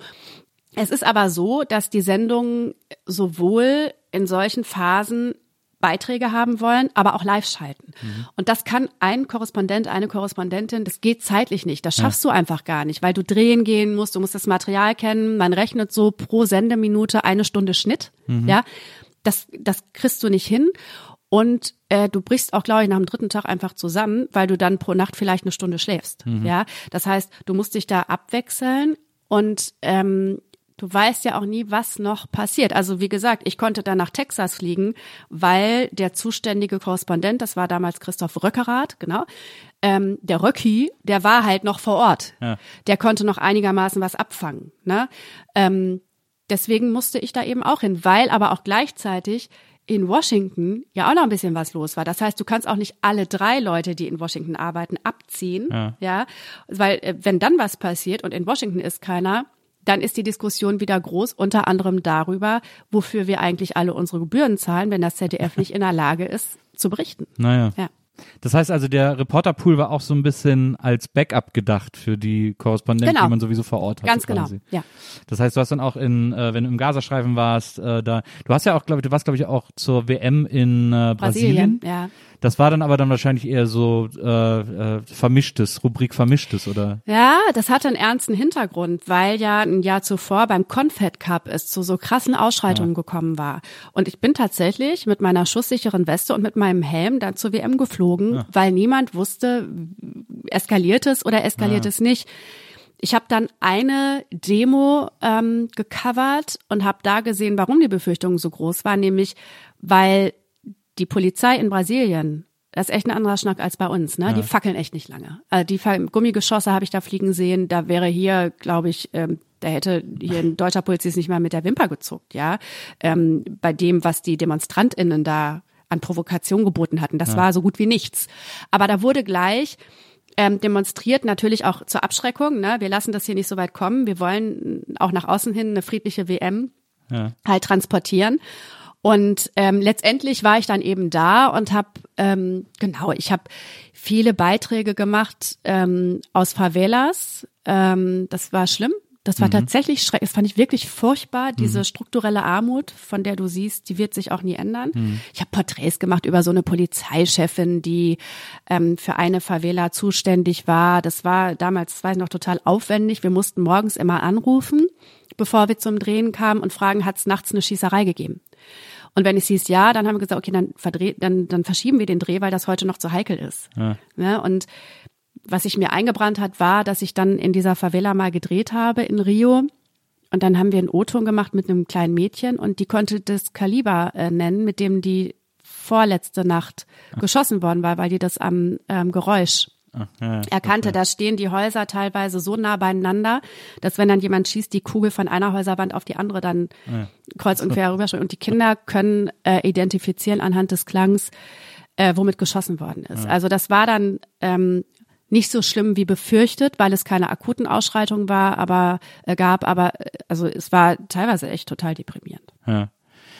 Äh, ich habe mal so ein, ich kann sogar auch im ZDF gewesen sein oder irgendwo, äh, wahrscheinlich auf Phoenix, weil das hier immer den ganzen Tag läuft, habe ich mal so einen Bericht über über die Favelas in Rio gesehen von einem, äh, ich glaube sogar auch einen Korrespondenten, der aber selber auch in den Favelas lebt. Okay. Ähm, der sich da dann irgendwann mal eine Wohnung genommen hat, weil er gesagt hat, na, hier sind die einfach billiger äh, als unten in der Stadt, ich bin ja nicht doof. Das sind auch schöne, also die haben den schönsten Blick. Ja, die sind genau, in die Berge die auf gebaut. dem Berg, genau. Mhm, genau. Und der hat gesagt, dass man da sich auch sehr gut mit dem Leben arrangieren kann. Also der wollte da quasi so, hat so versucht mal auch so ein, so ein Bild zu zeichnen, das eben nicht nur sagt, dass das irgendwie der schlimmste Ort der Welt ist, sondern dass man da irgendwie auch ein gutes Leben, ein völlig durchschnittliches Leben führen ja. kann sozusagen.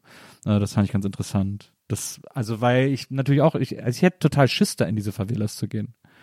Ähm, wie ist das? Der hast du dann immer einen Übersetzer dabei oder wie machst du das? Ja. Genau, du hast immer einen Producer dabei und ja. äh, der spricht die Landessprache und ähm, mit dem musst du dich, also das ist, ähm, Producer sind unglaublich wichtige Leute, ja, weil die ähm, nicht nur übersetzen, so ein Interview zieht sich unglaublich in die Länge, wenn du jedes Mal sagst, okay, und jetzt frag sie mal das und das. Ja. Frage, Antwort, Übersetzung, okay, und dann, sondern du besprichst vorher mit dem Producer oder der Producerin, wo will ich in dem Interview hin? Mhm. Was ist die Rolle, die die Protagonistin oder der Protagonist in meinem Beitrag spielen soll? Ähm, welche Aussagen, ähm, die ich von ihr schon kenne oder von ihm, man hat sich ja vorher darauf vorbereitet, ähm, interessieren mich am meisten? Und wo sind mögliche Knackpunkte? Wo sind Brüche in den Aussagen? Wo gibt es widersprüchliche Ansagen? Und je länger du mit einem Producer oder einer Producerin zusammenarbeitest, desto besser kennen die dich. Mhm und wissen auch, wie du ähm, Beiträge machst, was so dein Fokus ist und ähm, die erfüllen in dem Moment dann echt viel mehr als die Rolle eines Übersetzers. Die schlagen dir ja auch GesprächspartnerInnen vor, zum mhm. Beispiel, ne? Mhm. Oder bringen sich auch mit ähm, Ideen für Strukturen von Stücken ein und so. Das genau. Aber die sind dann auch fürs Sprachliche zuständig. Verstehe, ja. also das, das, du besprichst quasi dann vor mit denen, was du so brauchst, ja. also an Informationen und dann genau. lässt du auch einfach so ein bisschen laufen, damit dieser Gesprächsfluss nicht. Genau, und je länger du dich kennst, je länger du einander kennst und je besser du zusammenarbeitest, desto mehr kannst du es auch laufen lassen. ja. ja.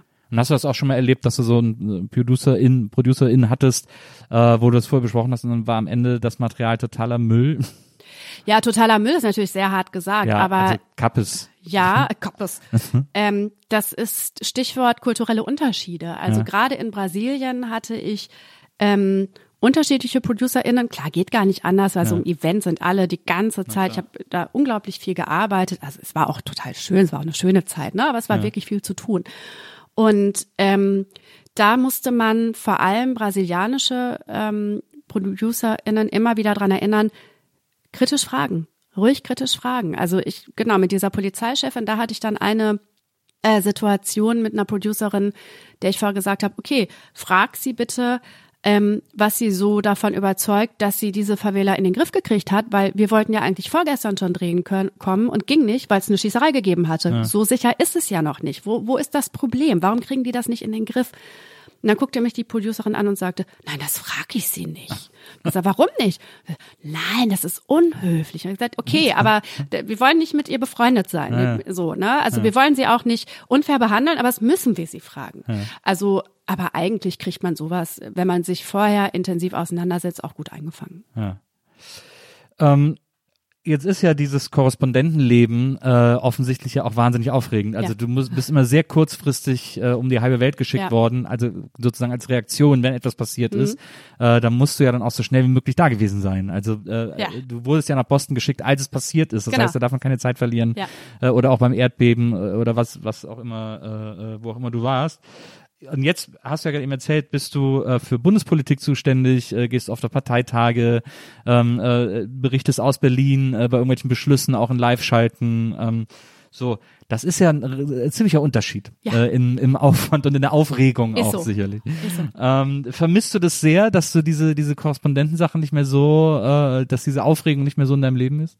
Es ist ein lachendes und ein weinendes Auge. Natürlich vermisse ich das sehr. Ich habe es ja eben auch gesagt. Ich liebe das Rausgehen. Ich, ich finde das so schön, so bereichernd, mit Menschen ins Gespräch zu kommen, mit denen ich nie sonst ins Gespräch gekommen wäre. Ja, also zum Fastenbrechen ähm, im Westjordanland bei PalästinenserInnen eingeladen zu werden. Da habe ich dann auch das Vegetariertum äh, aufgegeben, weil ich dachte, ich setze mich jetzt nicht bei denen hin und sage, es Huhn, äh, unter welchen Umständen, äh, wie hat es sein Le- Dasein gefristet? Das mache ich jetzt einfach mal nicht, ist total unhöflich. So, aber ähm, also das vermisse ich total. Ähm, ich vermisse das Adrenalin. Das äh, also Adrenalin ist echt ein krasses Ding. So. ähm, auf der anderen Seite ähm, muss man aber auch sehen, vier Jahre lang enttäuscht man immer wieder Menschen. Ja, also ähm, ich habe Hochzeiten abgesagt, denen ich auch schon zugesagt hatte, weil sich vor Ort, wenn du, was weiß ich, in Boston bist oder ähm, in Israel oder in Istanbul, dann kommt der Anruf so, hm, hast du die Koffer schon gepackt? Schade, wir brauchen dich noch zwei Tage länger, weil der ähm, Korrespondent, der jetzt eigentlich kommen wollte, hat sein Visum noch nicht. So und dann rufst du halt zu Hause an und sagst, ähm, ich weiß, ihr hattet euch jetzt schon darauf eingestellt, ich, ich komme nicht. Und ich habe vier Jahre lang Weihnachten nicht in Deutschland gefeiert. So, ne? Das war natürlich auf auf eine definierte beziehungsweise absehbare Zeit war das okay. Aber irgendwann ist auch gut. Also du gehörst in diesen vier Jahren dem Sender. Ne? Du fliegst oder du fährst halt in Urlaub nach Schottland und vorher fängt die Ukraine an zu brennen und du kriegst die Ansage, bitte ruf jeden Tag einmal an. Bitte, dass wir einmal wissen, wo du bist und dass wir dich im Zweifel dann auch kommandieren können.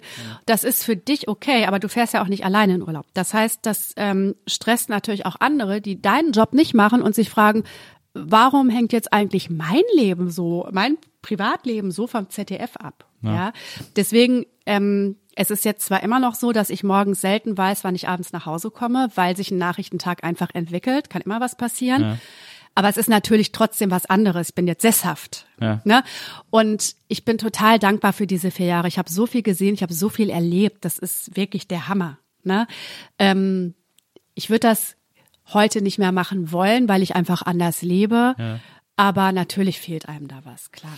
Aber kannst du dir vielleicht vorstellen, ich meine, es, äh, man hat ja das Gefühl, dass so äh, äh, so alte Reporter-Haudegen oder Ja, äh, ja. Mhm. Leute, die diesen Job irgendwie schon länger machen, ReporterInnen-Haudegen natürlich, ähm, dass die sich dann einfach irgendwann so mit mit 50, 60 nochmal auf so einen schönen Korrespondentenplatz äh, äh, setzen lassen, irgendwo im Ausland für ein paar Jahre äh, und dann von da aus arbeiten. Ist sowas, äh, hast du, denkst du über sowas nach, dass sowas auch eine Option für dich sein könnte? Ich lebe immer sehr im Hier und Jetzt. Ja.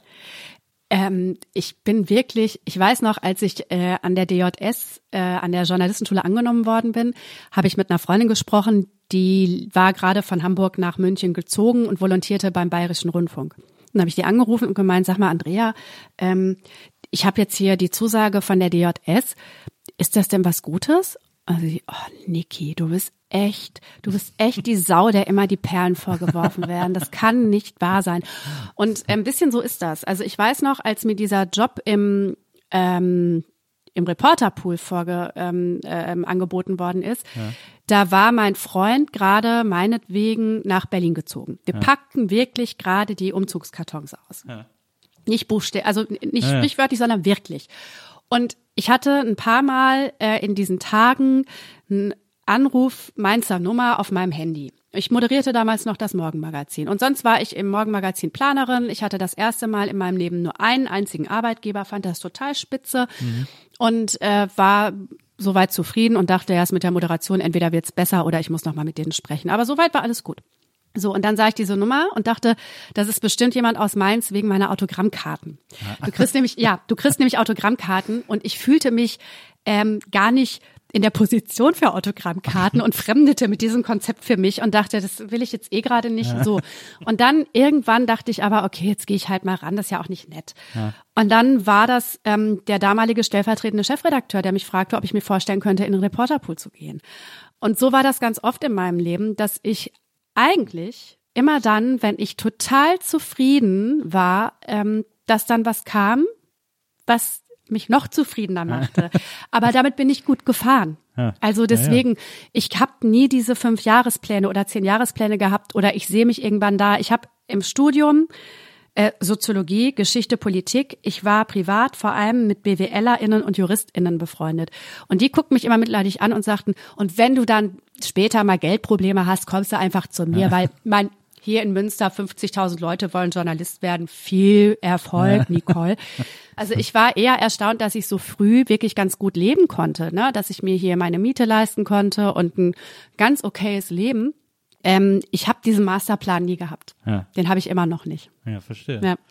Ähm, also müsste man im, im Zweifelsfall äh, Frau Vossans fragen, was du jetzt als nächstes machen sollst. Frau Vossans müsste man fragen. Vielleicht hat die eine Idee. Ich müsste mal recherchieren, aber das kann ich einigermaßen, ob man die erreicht. Ich äh, würde, ja, ist eine gute Idee. Ja. Mach ich mal heute Abend. Ja, ja. Sehr gut. Ja. Ähm, ja, wie gesagt, du bist jetzt, äh, du bist seit längerem jetzt schon in Berlin, äh, bist für Bundespolitik verantwortlich, hast auch viel immer äh, zum Beispiel AfD äh, äh, äh, gecovert, äh, worum dich, glaube ich, kaum jemand beneidet. Ähm, weil, äh, äh, weil man sich da natürlich dann auch mit diesen ganzen Dingen auseinandersetzen muss. Und dann äh, auch ein zentrales Ereignis in deinem äh, semi-beruflichen Leben im Grunde genommen. Gab es diesen Shitstorm, weil ja. du äh, ja. getwittert hast irgendwann äh, im Januar ähm, Nazis raus. Also eine äh, unter Demokraten Selbstverständlichkeit, wie man so schön sagt. Und weil dann so eine, äh, äh, wie die das immer versuchen, wenn sie sich clever fühlen, ja. ähm, einer dieser Typen irgendwie, der versucht hat, so eine Pseudo-Fangfrage zu stellen. Aha äh, und geschrieben hat, so, äh, wie meinen Sie das denn? Äh, äh, äh, hast du dann so ein bisschen flapsig äh, geantwortet, irgendwie, äh, äh, oder wer sind denn für Sie Nazis? Und dann hast du geantwortet, äh, jeder, äh, der, die nicht die Grünen wählt. Genau. Und äh, was ja wirklich sehr offensichtlich ähm, Ironie ist. Das sagst du, das ja, sage ich. Ja, ja. das sagen wir beide. Aha, aha. Aber ähm, natürlich ist Ironie für Leute, die einem was Böses wollen, immer ein super Aufhänger, das genau. ernst zu nehmen äh, mhm. oder so zu tun, als würden sie es ernst ja. nehmen, äh, um sich dann daran aufzuhängen. Du hast ja dann einen wirklich brutalen Shitstorm erlebt in mhm. diesen paar Tagen. Interessanterweise passieren diese Dinge ja auch immer oft so im Januar. die Umweltsau, wir erinnern uns. Richtig. Im WDR war auch im Januar, wenn es einfach keine große Nachrichtenlage gibt und so weiter und so fort. Ähm, wie war das also man kann sich das glaube ich kaum vorstellen, aber du hast jetzt auch ein Buch darüber geschrieben, also nicht darüber, aber über das grundsätzliche äh, Problem von äh, Diskussionen im Zeitalter von Social Media. Ähm, die Shitstorm Republik heißt genau. es. Ähm, erzähl doch mal, wie das ist, wirklich im Auge äh, so eines äh, Shitstorm, Shit Hurricanes äh, zu sein. Das ist ähm, schlimm.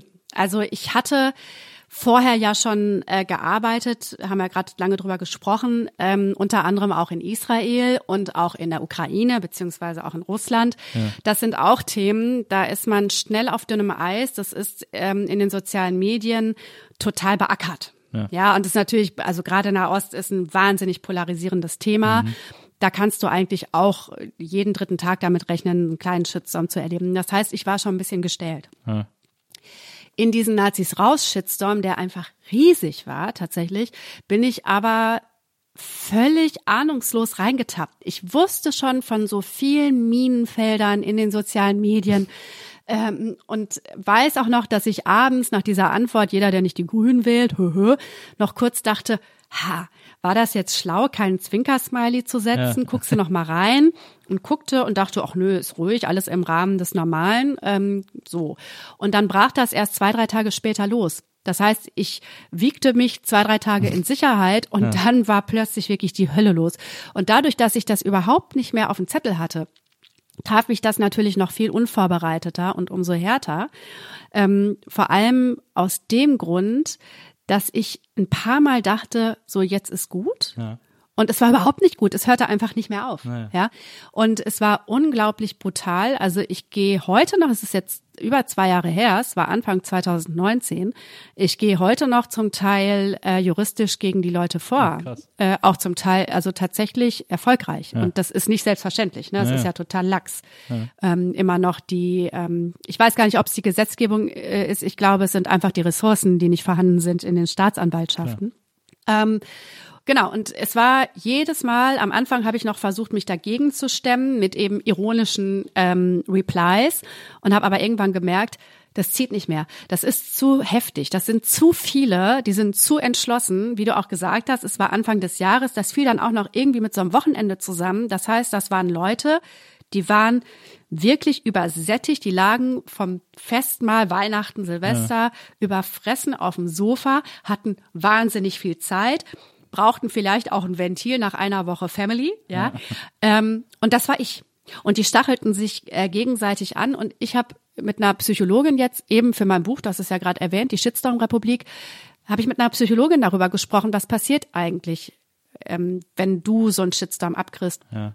Und die sagt, das eine ist, ähm, die sagen natürlich ganz schnell Leute, guck dir das, guckst, guck nicht mehr rein. aber Leg das- Handy weg, guck's dir nicht an. Sie sagt aber, das, das Gehirn sagt einem aber, guck rein. Das ist was total Archaisches, weil Menschen zu einer Gruppe gehören wollen. Und wenn die merken, die werden ausgeschlossen, kann das für die gefährlich werden. Und um aber die Übersicht zu behalten, um irgendwie noch ein Gespür dafür zu haben, wie gefährlich ist es jetzt, was muss ich als nächstes tun, schaut man immer wieder auf die Situation drauf. Wie viele sind es? Wie groß ist die Gefahr? Und wenn man dann eben diese diese Tweets, diese persönlichen Nachrichten, diese Angriffe, diesen Hass, diese Drohungen liest, sagt sie, geht das direkt aufs Schmerzzentrum. Also das ist wirklich jedes Mal, das weiß ich, ich habe immer körperlich reagiert. Es hat jedes Mal angefangen, in meinen ähm, Ohren zu dröhnen und ich hatte echt einen Fl- Fluchtreflex. Also ich bin dann, als ich als es losbrach, saß ich in einer Tierarztpraxis, da lebte mein alter Kater Leo noch, der war total krank und da konnte ich nicht weg. Ne, weil Leo lag wirklich halbtot neben mir in der Box und wir warteten auf die Ärztin. Und als ich das nächste Mal guckte, war ich aber zu Hause und da habe ich mir sofort den Mantel angezogen, habe das Handy zu Hause liegen lassen, weil das ja toxisch war. Ne? Und bin eine Runde um den Block gegangen. So. Ja. Ähm, ja, genau. Also die ersten Tage war das wirklich, wirklich stressig. War richtig Stress. Mhm. Ja, das kann ich mir vorstellen. Ja. Das ist ja auch, ich meine, und es ist, wir reden jetzt hier nicht von äh, ein bisschen äh, Gedisse online oder so, äh, sondern es war wirklich auch so dieser ganze Scheiß, den man immer hört mit Morddrohungen wirklich und so. Vergewaltigungsdrohungen. Ich bin ja eine Frau. Das kommt Ja, ja, ja, äh, kommt ja kommt immer on on top. Mhm. Wow, Ja. aber das ist ja, da wird man ja, also ich, äh, man kann das nicht nachvollziehen, wenn man es nicht erlebt hat, Mhm. aber äh, ich bin zum Beispiel, ich bin aber ein wahnsinnig ängstlicher Typ. Äh, ich, ich würde da, ich wüsste gar nicht, also ich würde alles auch sofort löschen und so und irgendwie meinen Account löschen und denken, ich Nee. halte das alles nicht mehr aus. Ja, ich bin total trotzig. Also das kam für mich nie in Frage. Ist natürlich, also natürlich ist der erste Impuls, Ja, alles weg. App löschen, Account löschen, ähm, man kann auch leben ohne Twitter. Also ich glaube, das funktioniert. Ich glaube, dass es als Journalistin nicht funktioniert. Ich glaube auch, dass man sich von was ganz Wichtigem abschneidet. Aber das nackte Überleben ohne Twitter ist möglich. Ja. Ähm, aber ich lasse mich von solchen Leuten nicht einschüchtern. Ich sehe das nicht ein. Und wie du es eben auch gesagt hast, Nazis raus, halte ich bis heute für eine Selbstverständlichkeit. Ja. Ja, ist schlimm genug, dass sie drin sind. Naja, So. Ähm, und ich lasse mich doch nicht von, von Menschen, die anscheinend echt auf der anderen Seite stehen und nicht auf dem Boden der, wie es so schön heißt, freiheitlich-demokratischen Rundordnung. Das ist im Übrigen etwas, was man, eine Formulierung, die man sehr oft benutzt, wenn man über die AfD berichtet. ähm, ich lasse, ich sehe es einfach nicht ein, dass die mir meinen Platz nehmen. Dass die einen Platz einnehmen, der eh schon größer ist, als er sein sollte. Ja. So, das ist ja, genau, das ist äh, auch in mir verankert, dieser Trotz, dieses jetzt erst recht. ist ja auch, glaube ich, so eine sehr westfälische Eigenheit, ne? dieses Trotzige. So ist es. Ja. So ist es. Ähm, es gab ja eine große Welle der Solidarität. Ja. Äh, Ja. Viele äh, prominente Accounts, Ja. auch sogar Firmenaccounts, haben in Solidarität zu dir äh, das Hashtag Nazis rausgetwittert. Mhm. Ähm, es gab viele Leute, die sich öffentlich positioniert haben, die gesagt haben, das geht nicht. Äh, so also ne, Solidarität mit dir. Es gab aber auch so eine komische, das habe ich jetzt in der Recherche noch mal ein bisschen äh, entdeckt. Es gab so eine komische angefasste äh, ja, wie soll man das nennen, äh, angefasste intellektuelle Ja. äh, Berichterstattung Aha. darüber. Äh, zum Beispiel, ich habe einen Text gelesen in der Süddeutschen äh, von einer Journalistin, die so gesagt haben, ja, Nazis raus, schön und gut, aber damit ist es nicht getan. Mhm. Äh, und die dann so, die im Grunde genommen gesagt hat, natürlich ärgern die sich, wenn man sagt, dass sie raus sollen. Also so Täter-Opfer-Umkehr im Grunde genommen, die dann gesagt hat, irgendwie so, man, man muss sie ja nicht provozieren und so, wo ich denke so, was, wie, also ich meine, sowas schmerzt einem doch auch wahnsinnig, wenn man so eine, wenn das dann so komisch ziseliert wird irgendwie von so Leuten. Ja, es kommt natürlich immer drauf an, von wem es kommt. Und du hast es gerade schon gesagt, das war ja eingebettet ähm, in Tweets vom erst von Pauli, BVB, Schalke, Hertha, Boris Becker zur großen Freude meines Vaters. Ähm, der, wirklich, also Boris Becker ist der geistige Ziehsohn meines Vaters. Ich habe Ähm, mit Boris Becker moderiert. Ich habe eine Sendung mit dem gemacht. Ja, dann äh, bist du, stehst du auch kurz vor der Adoption. Dann sind wir bald Geschwister, Nils. Ähm, ähm, und ich weiß noch, meine Mutter lebte da noch und äh, meine Mutter hat ganz früh angefangen. Die hat sich eine Zeit lang geweigert, dass ich sie anrufe, weil sie so modern war. Meine Mutter war unglaublich modern. Die hat ganz früh E-Mails für sich entdeckt. Ähm, die hatte, die war schon bei Threema, als äh, als ich noch nicht mal wusste, was es ist und so. Die war wirklich krass unterwegs. Die war auch bei Twitter. Und ich habe das meinen Eltern erstmal nicht erzählt, weil ich dachte, okay, das ist, die machen sich nur Sorgen, die können das nicht abschätzen, lass es. Und dann rief mich meine Mutter an und sagte, Nicole, was hast du gemacht? Und dann dachte ich, okay, oh Gott, oh Gott. Und dann rief sie einen Abend wieder an und sagte, wie geht's dir? Gibt's was Neues? Ähm, ist das jetzt wirklich so eine große Sache? Und in dem Moment, da hatte ich noch die Benachrichtigungen für Twitter aktiviert auf dem Handy, habe ich mittlerweile ausgestellt, sah ich, Heiko Maas, Bundesaußenminister, erklärt seine Solidarität mit mir. Und da meinte ich, du Mama, ich glaube, es ist schon was Großes, einigermaßen. Aber jetzt auch im Guten. So, also solidarisch. Genau. Ähm, das war also der Vorlauf. Es ging also bergauf. Ne? Die Gegenwelle war mindestens so groß wie die Hasswelle. Und dann kamen halt so vereinzelt so ein paar sehr verkopfte intellektuelle, theoretische Gedankenspiele. Ich kenne das, bin ja selber Journalistin. Also man muss das Thema dann markieren, wie es so schön heißt. Ja, so will ich das gar nicht mal ähm, formulieren, weil es ja wirklich wahnsinnig verkopft war und in sich auch nicht so schlüssig. Aber man muss natürlich auch einen eigenen Ansatz finden. Und sowas kommt dann dabei raus. Aber äh, also das ist äh, das, ich weiß, wie sowas zustande kommt. Ich habe auch Redaktionssitzungen und das nehme ich nicht persönlich. Also das ist, dann denke ich, ja, okay, also wenn ihr das so seht, tue ich nicht. Okay, weitermachen. Ja, verstehe. Hast du Angst gehabt? Gab es eine Zeit oder eine Phase, in der dir das wirklich Angst gemacht hat? Nee, ich bin aber auch eine super Verdrängerin. Ja. Also doch, nee, Moment, das muss ich korrigieren. Es gab dann, ich habe irgendwann festgestellt, ich hatte ja auch noch Urlaub, als das alles passierte. Und irgendwann habe ich festgestellt, dass ich, ähm, als ich dann wieder zum ZDF fuhr, mich umguckte. Ob mir jemand folgt. So, ne, äh, zur Tram oder habe dann auch vor dem ZDF mal geguckt, ob ähm, ob da jemand wartet. Ich hatte aber auch vor diesem Shitstorm eine Zeit lang so einen Stalker. Das heißt, das war für mich jetzt auch nicht neu, immer so ein bisschen wow, vor, ja, traurigerweise, ja. so ein bisschen vorsichtig zu sein. Ähm, was tatsächlich passiert ist, ist, ich bin mit Christopher Lauer befreundet. Christopher Lauer ist ähm, ein sehr umsichtiger Mensch, ein sehr, sehr aufmerksamer Mensch und kennt sich mit Hass ja auch aus im Netz. So. Und äh, Christopher rief mich an, nachdem Walter Lübcke erschossen worden war. Äh, und Christopher ist auch ein sehr, sehr ähm, besorgter Freund. Also der kümmert sich sehr. Also Christopher Lauer, Ex-Piratenpartei. Ex-Piratenpartei, genau. Äh, und jetzt, glaube ich, äh, Grün, nee, äh, Ja, er hat SPD. den, nein, nee, ja, Grüne nein, nein, jetzt, du bist ja. nicht auf dem Laufenden. Ja, ja. Christopher ist Grüne ja relativ schnell. Er hat die SPD wieder verlassen, ist jetzt bei den Grünen, genau. Ähm, sehr untriebig, parteipolitisch gesehen. Jedenfalls ähm, ist der ähm, sehr umsichtig, genau, und kümmert sich auch um seine Leute. Und ähm, Walter Lübcke war erschossen worden und es ähm, bildete sich immer mehr heraus, dass da Neonazi hintersteckt, der auch äh, sich durch die Stimmung nach Lübkes Ansage 2015, also wem es hier nicht passt, der kann auch gehen, als er dafür warb, noch mehr Flüchtlinge aufzunehmen. Lübcke war ja Kasseler Regierungspräsident. Ähm, jedenfalls bildete sich dieser Zusammenhang ja sehr schnell heraus zwischen Radikalisierung im Netz und so weiter. Und dann rief Christopher mich an und sagte, geht's dir gut? Und dann meinte ich, ja, äh, wieso? Alles gut? Warum? Und dann sagte er, na ja, also ziehst du nicht den, den Umkehrschluss, dass dir auch hätte was passieren können? Und da dachte ich, ach so, stimmt. Also ich neige da nicht zu. Ich schieb Ja. sowas weg. Ja. Ja. Finde ich aber auch, also da hätte ich wahrscheinlich, glaube ich, auch nicht dran gedacht. Ja. In dem Moment hätte ich gar nicht so in Verbindung gebracht. Ja, aber es, also. Christopher war aber auch nicht der Einzige. Also es gab dann an dem Tag oder in den darauffolgenden Tagen noch so zwei, drei Leute, die mich dann auch fragten. Ja. Aber also mein Trotz geht, glaube ich, so weit, dass ich es einfach auch nicht einsehe, Angst zu haben. Naja, verstehe. So. Ähm, ja, also äh, wie, ist denn, brauchen wir denn Social Media überhaupt noch? Ja.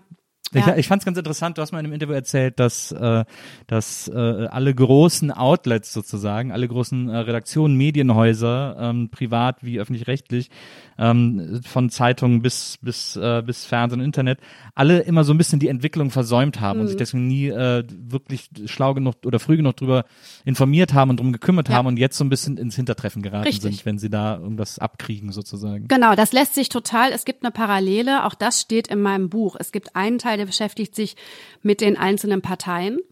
Da ist die AfD halt ganz weit vorne, weil die ähm, sehr schnell erkannt haben, dass die anderen Parteien größtenteils, ja, vor allem Union und SPD, dass die lange verpennt haben, was da eigentlich los ist. Rezo ist das beste Beispiel, ja, die Zerstörung der CDU. Es hat ja hat ja, hat ja wirklich fast die CDU zerstört. Also in Teilen die Karriere von Annegret Kramp-Karrenbauer, die damals Parteichefin war und wirklich wahnsinnig unglücklich agiert hat im Umgang mit diesem Video. Ähm, und in diese Lücke ist die AfD gestoßen. Ja. Ähm, so und bei den Medienhäusern, bei den Verlagen, in den Sendern ist Ähnliches passiert. Ich habe 99 bei Tagesschau.de angefangen und ich weiß, wie wenig Beachtung, wie wenig Wertschätzung wir auch erfahren haben damals. Ne? Gar nicht mal bösartig, aber es war so ein bisschen, ja, die kommen wohl morgens, was machen die denn da oben? Werden an ihren Rechnern irgendwas rumschrauben. Ne? So war das. Man hat das noch nicht so ganz ernst genommen, man hatte das nicht so auf dem Zettel. Und das ist ein paar Jahre später mit Social Media wieder passiert. Und dadurch ist eben eine krasse Wissenslücke entstanden, ähm, die sich einerseits, du hast es eben erwähnt, bei Omagate zum Beispiel gezeigt hat. Das war ein ungeschicktes Lavieren des WDR, dass Also ich ungeschickt ist ja wirklich noch ein Euphemismus, muss man sagen. ja, ich, man kann es ja freundlich, es hat ja eh jeder Mensch mitbekommen, kann sich ein eigenes Bild davon machen, mit eigenen Begriffen versehen. Ich nenne es ungeschickt. Ähm, aber vor allem, ich glaube, was vor allem aus der Tatsache resultierte, dass es kein, keine eingeübten oder zumindest vorher mal besprochenen Prozesse gab. Was machen wir im Falle von? Ja, wer ruft wen an? Welcher Kanal übernimmt die Kommunikation? Wie stellen wir uns vor Mitarbeiter? Auch wenn sie twittern, eure Omas waren alle Nazisäue, was ja tatsächlich passiert ist. Keine gute Idee, so ein Tweet, aber das kann man intern besprechen. Ne? So, ähm, und da hat es sich sehr, sehr deutlich gezeigt, ja, dass man mit diesem Medium immer noch fremdelt, dass man die Betreuung dieser Kanäle auch immer noch Leuten überlässt, die so eine Situation alleine überhaupt nicht stemmen können, ja, Ähm, die tatsächlich auch nicht als Appendix an so eine, ähm, an so ein vorher schon jahrzehntelang bestehendes System angedockt werden können, sondern die müssen integriert werden. Und das fängt jetzt langsam endlich an, aber dafür braucht es leider anscheinend solche krassen Ereignisse wie Oma Gate, das halt den Rechten in die Hände gespielt hat, ja? Und das ist halt das, was unterm Strich bleibt. Und das darf nicht passieren. Da wurde dann also sozusagen, äh, oder das war ja auch sehr offensichtlich, die Echokammer total überschätzt, Ja, indem man das ganz für genau. einen sehr breiten Protest gehalten hat von Seiten des WDRs, der aber tatsächlich sehr gezielt und organisiert einfach nur war und laut war, aber nicht, äh, nicht irgendwie in der Breite der Bevölkerung oder so. Ähm, Aber also um das noch anzuschließen, nicht nur der WDR hat das, äh, hat die Echokammer überschätzt. Das haben auch ähm, andere Medien, die dann drüber berichtet haben, auch getan. Das Na, passiert absolut. bis heute. Das passiert bis Na ja. heute, dass man sich die krassesten Reaktionen äh, rauszieht. Also zum Beispiel Julia Klöckner, Mhm. Bundeslandwirtschaftsministerin, hatte vorletzten Sommer ähm, ein Video gepostet mit dem Chef von Nestlé Deutschland. Ähm, da ging es, glaube ich, um salzarme ähm, Produkte und also Nestlé wird jetzt viel gesünder und so weiter. Das haben sehr viele Leute als werbig empfunden. Das ähm, war ein grenzwertiges Video. Das hat eine große Debatte in Gang gesetzt tatsächlich. Ähm, und ich fand die Debatte, ich hatte Zeit, ich war damals im Urlaub, ähm, konnte das in Ruhe verfolgen. Man konnte da tatsächlich äh, Argumente liefern, warum das keine gute Idee von Julia Klöckner war. Ja. So, ähm, man konnte auch Gegenargumente liefern, aber es gab eine konstruktive Debatte. Und ich erinnere mich, dass ein Online-Portal und, ähm, und zwar ein großes und erfahrenes, die Berichterstattung aufgemacht hat mit einem Tweet, in dem Julia Klöckner als Hure bezeichnet wurde. Müssen wir uns nicht drüber unterhalten. Naja. Ist völlig, also das ist eine Diskussionskultur, die den Namen nicht verdient. Dieser Follower hatte drei Follower oder dieser Account besaß drei Follower, ja, und nicht mal ein Profilfoto und ähm, 50 äh, Zahlen im Namen. Also man muss nicht mal Profi sein, um zu wissen, der steht für nichts. Ja. Niemand greift das auf. Das ist nicht der Ton, aber der wird dann wiederum, dieser Ton wird dann übernommen und gesetzt und dadurch verschieben sich Debatten. Das ist total äh, giftig. Also das ist völlig falsch und das ist auch äh, schlechtes journalistisches Handwerk. Ja. So. Ja. Ja, ja, absolut. Ähm, können wir das denn irgendwie, äh, können wir das abschalten? Können wir das irgendwie loswerden? Das, es gibt so viele Debatten, die täglich geführt werden durch Social Media, die uns allen auch einfach wahnsinnig auf den Keks gehen. Äh, und dieses, was du jetzt gerade erzählt hast, diese Strukturen, die noch nicht damit zu, äh, umzugehen wissen, das ist ja etwas, was man äh, auch größer skalieren kann auf die Politik und aufs Handeln in der Corona-Krise meinetwegen. Also immer dieses, äh, bei Krisen nicht agieren können äh, und immer nur äh, hektisches Flickwerk äh, beschließen und machen und so, statt sich mit dem Kern auseinanderzusetzen und so.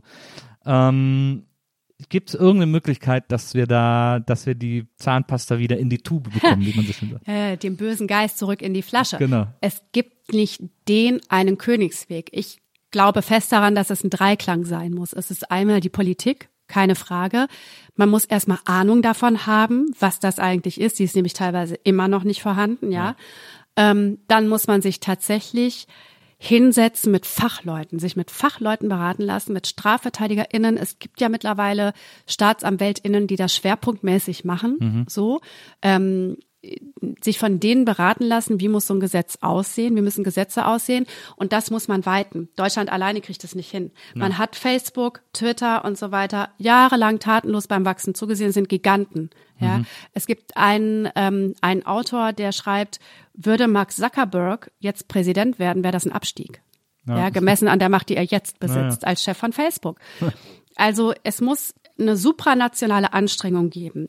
Einmal muss man die regulieren, man muss sie beschneiden. WhatsApp und Instagram müssen wieder abgeschnitten werden von Facebook. Das ist ein äh, Schritt. Ähm, die Algorithmen, man muss an die Algorithmen ran. Das finde ich total wichtig.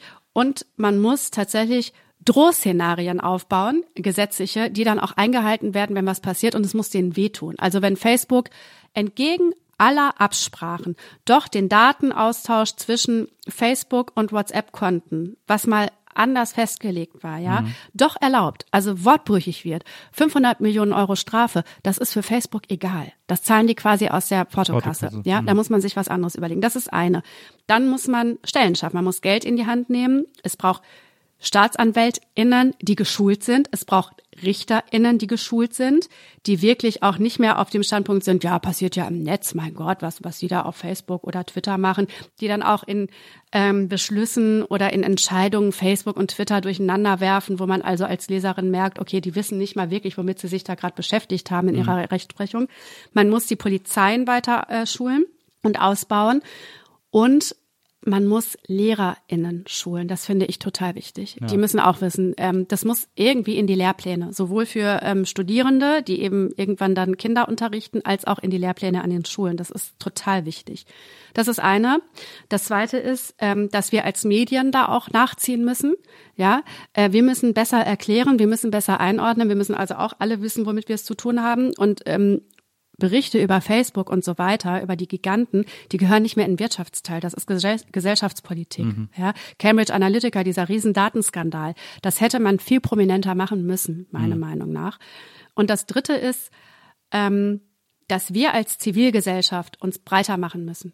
Wir müssen ähm, denen den Platz nehmen, die die haben, die Lautstärke nehmen. Wir müssen ähm, auf eine elegante Art und Weise, auf qualitative Art und Weise lauter sein als die.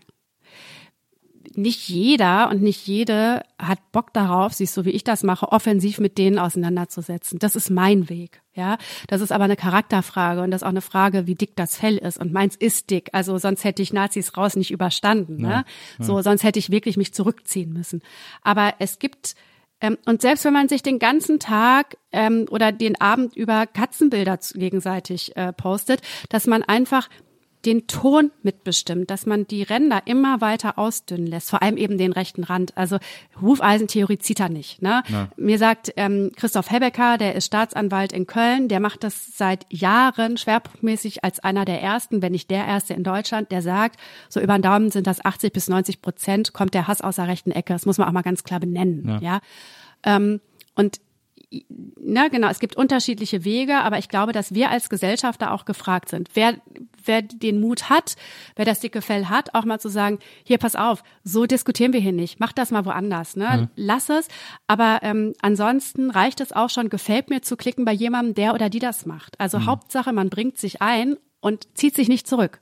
Weil das ist, ähm, das halte ich für das Falscheste. Wirklich ja. dann zu sagen, nee, dann lassen wir, weil dann wird es, dann radikalisieren die sich noch weiter gegenseitig, dann wird es alles noch schmutziger.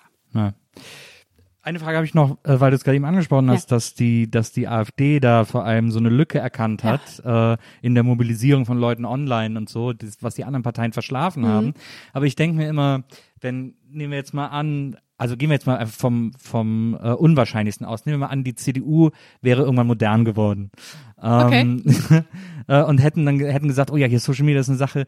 Ich glaube, dass die, also die, ich glaube nicht, dass die Strategie der AfD nur war, schneller zu sein als die anderen, sondern dass die AfD vor allem eine Klientel hat, die sie viel im Netz findet und da auch entsprechend mobilisieren kann. Ich die glaube, ist skrupelloser. Das, die AfD ist skrupelloser. Ja, aber ja. die, die sprechen eben auch Leute an, die so, die sich sowieso aufregen wollen sozusagen. Das stimmt. Äh, und dafür im Netz sind. Und so ein CDU-Wähler, der hier irgendwie äh, im, äh, beim Fußballverein irgendwie die Trikots sponsert oder so, der ist ja überhaupt nicht auf Twitter oder Facebook oder interessiert ja, das ja gar nicht. Genau, also natürlich hast du Leute, die, ähm, die kannst du gar nicht mehr zurückholen, weil du die nie hattest. Ja. Das ist der harte Kern. Das hat man ja zum Beispiel auch bei den Landtagswahlen in Baden-Württemberg gesehen oder in Rheinland-Pfalz, dass viel ähm, zusammen mit der erst doch und jetzt erstmal doch wieder nicht Beobachtung der gesamten AfD durch den Bundesverfassungsschutz. Mhm. Ja, das ist ein Ruch, das ist ein Moment, sagen PolitikwissenschaftlerInnen, da verlassen Mitglieder, aber auch WählerInnen Parteien, weil die natürlich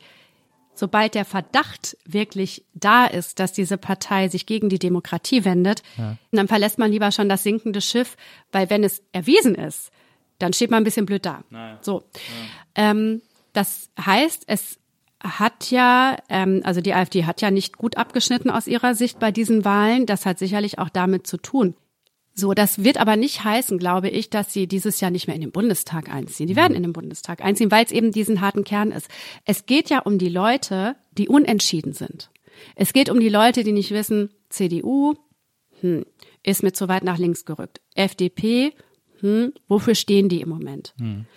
Und die, egal ob die FDP wählen, ob die CDU wählen, ob die SPD wählen, ob die die Grünen wählen oder die Linken, es ist ja mitnichten so, dass ich alle Leute, die die Grünen nicht wählen, für Nazis halte. Nee. Ähm, es geht darum, die auf dem Boden der freiheitlich-demokratischen Grundordnung zu halten. Und ob die AfD, ich muss das jetzt vorsichtig formulieren, sich da bewegt, wird ja bezweifelt.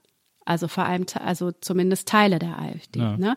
So und ähm, darum geht es. Also diese Lücke ist ja tatsächlich da. Ich glaube, ähm, du wirst nie eine Wahl gewinnen, weil du äh, so tolle Social Media Arbeit betreibst. Ja. Das darum geht es nicht. Es geht aber darum, dass du dir natürlich einen modernen Anstrich gibst und dass Debatten äh, sich verschieben. Und die verschieben sich eben auch aufgrund von Debatten, die im Netz geführt werden. Die verschieben sich nicht nur inhaltlich, sondern die verschieben sich eben auch in der Härte ja. der Auseinandersetzung. Ja. Und dem Ton muss man was entgegensetzen. Und das hätte man längst tun müssen und können. Das stimmt. Ja. Das glaube ich auch. Ähm, Nicole, vielen Dank dass du äh, zu mir gekommen bist. Ich danke. Und mir das alles äh, erzählt hast und mir hier so Rede und äh, Antwort gestanden hast. Ähm, das war ganz toll. Ich freue mich, wenn wir, äh, wenn du irgendwann nochmal kommst und wir ein bisschen mehr über dieses Hypnobirthing reden. Ja, sehr gerne. Äh, da sehr hätte ich gerne. noch ein paar Fragen zu. Ja, äh, weil ich, ich auch. Das kann ich mir, das kann ich mir irgendwie, äh, das kann ich mir nicht so richtig vorstellen. Ähm, äh, vielen Dank an Lisa, die war heute unsere Producerin hier. Und ähm, ja, komm bitte unbedingt wieder. Und Sehr dann, gerne. Äh, und dann und dann reden wir über alles, äh, über alles weitere. Ähm, bis hierhin vielen Dank, dass du da warst. Und äh, euch vielen Dank fürs Zuhören. Äh, wir hören uns nächstes Mal wieder hier bei der Nils Bokeberg Erfahrung. Bis dahin, macht's gut. Tschüss. Tschüss. Die Nils Bokeberg Erfahrung. Von und mit Nils Buckelberg eine Produktion von Pool Artists. Team Wenzel Burmeier, Lisa Hertwig, Maria Lorenz Bokelberg, Frieda Morische und natürlich Nils Bokelberg.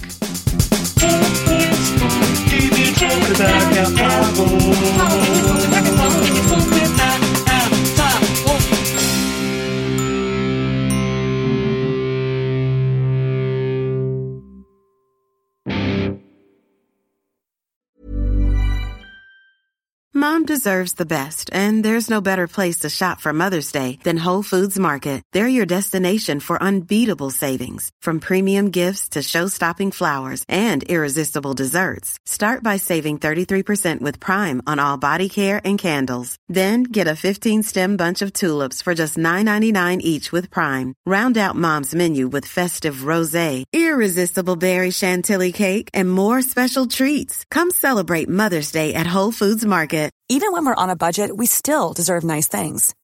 Quince is a place to scoop up stunning high-end goods for 50 to 80% less than similar brands. They have buttery soft cashmere sweaters starting at $50, luxurious Italian leather bags, and so much more. Plus, Quince only works with factories that use safe, ethical, and responsible manufacturing. Get the high-end goods you'll love without the high price tag with Quince. Go to quince.com slash style for free shipping and 365 day returns.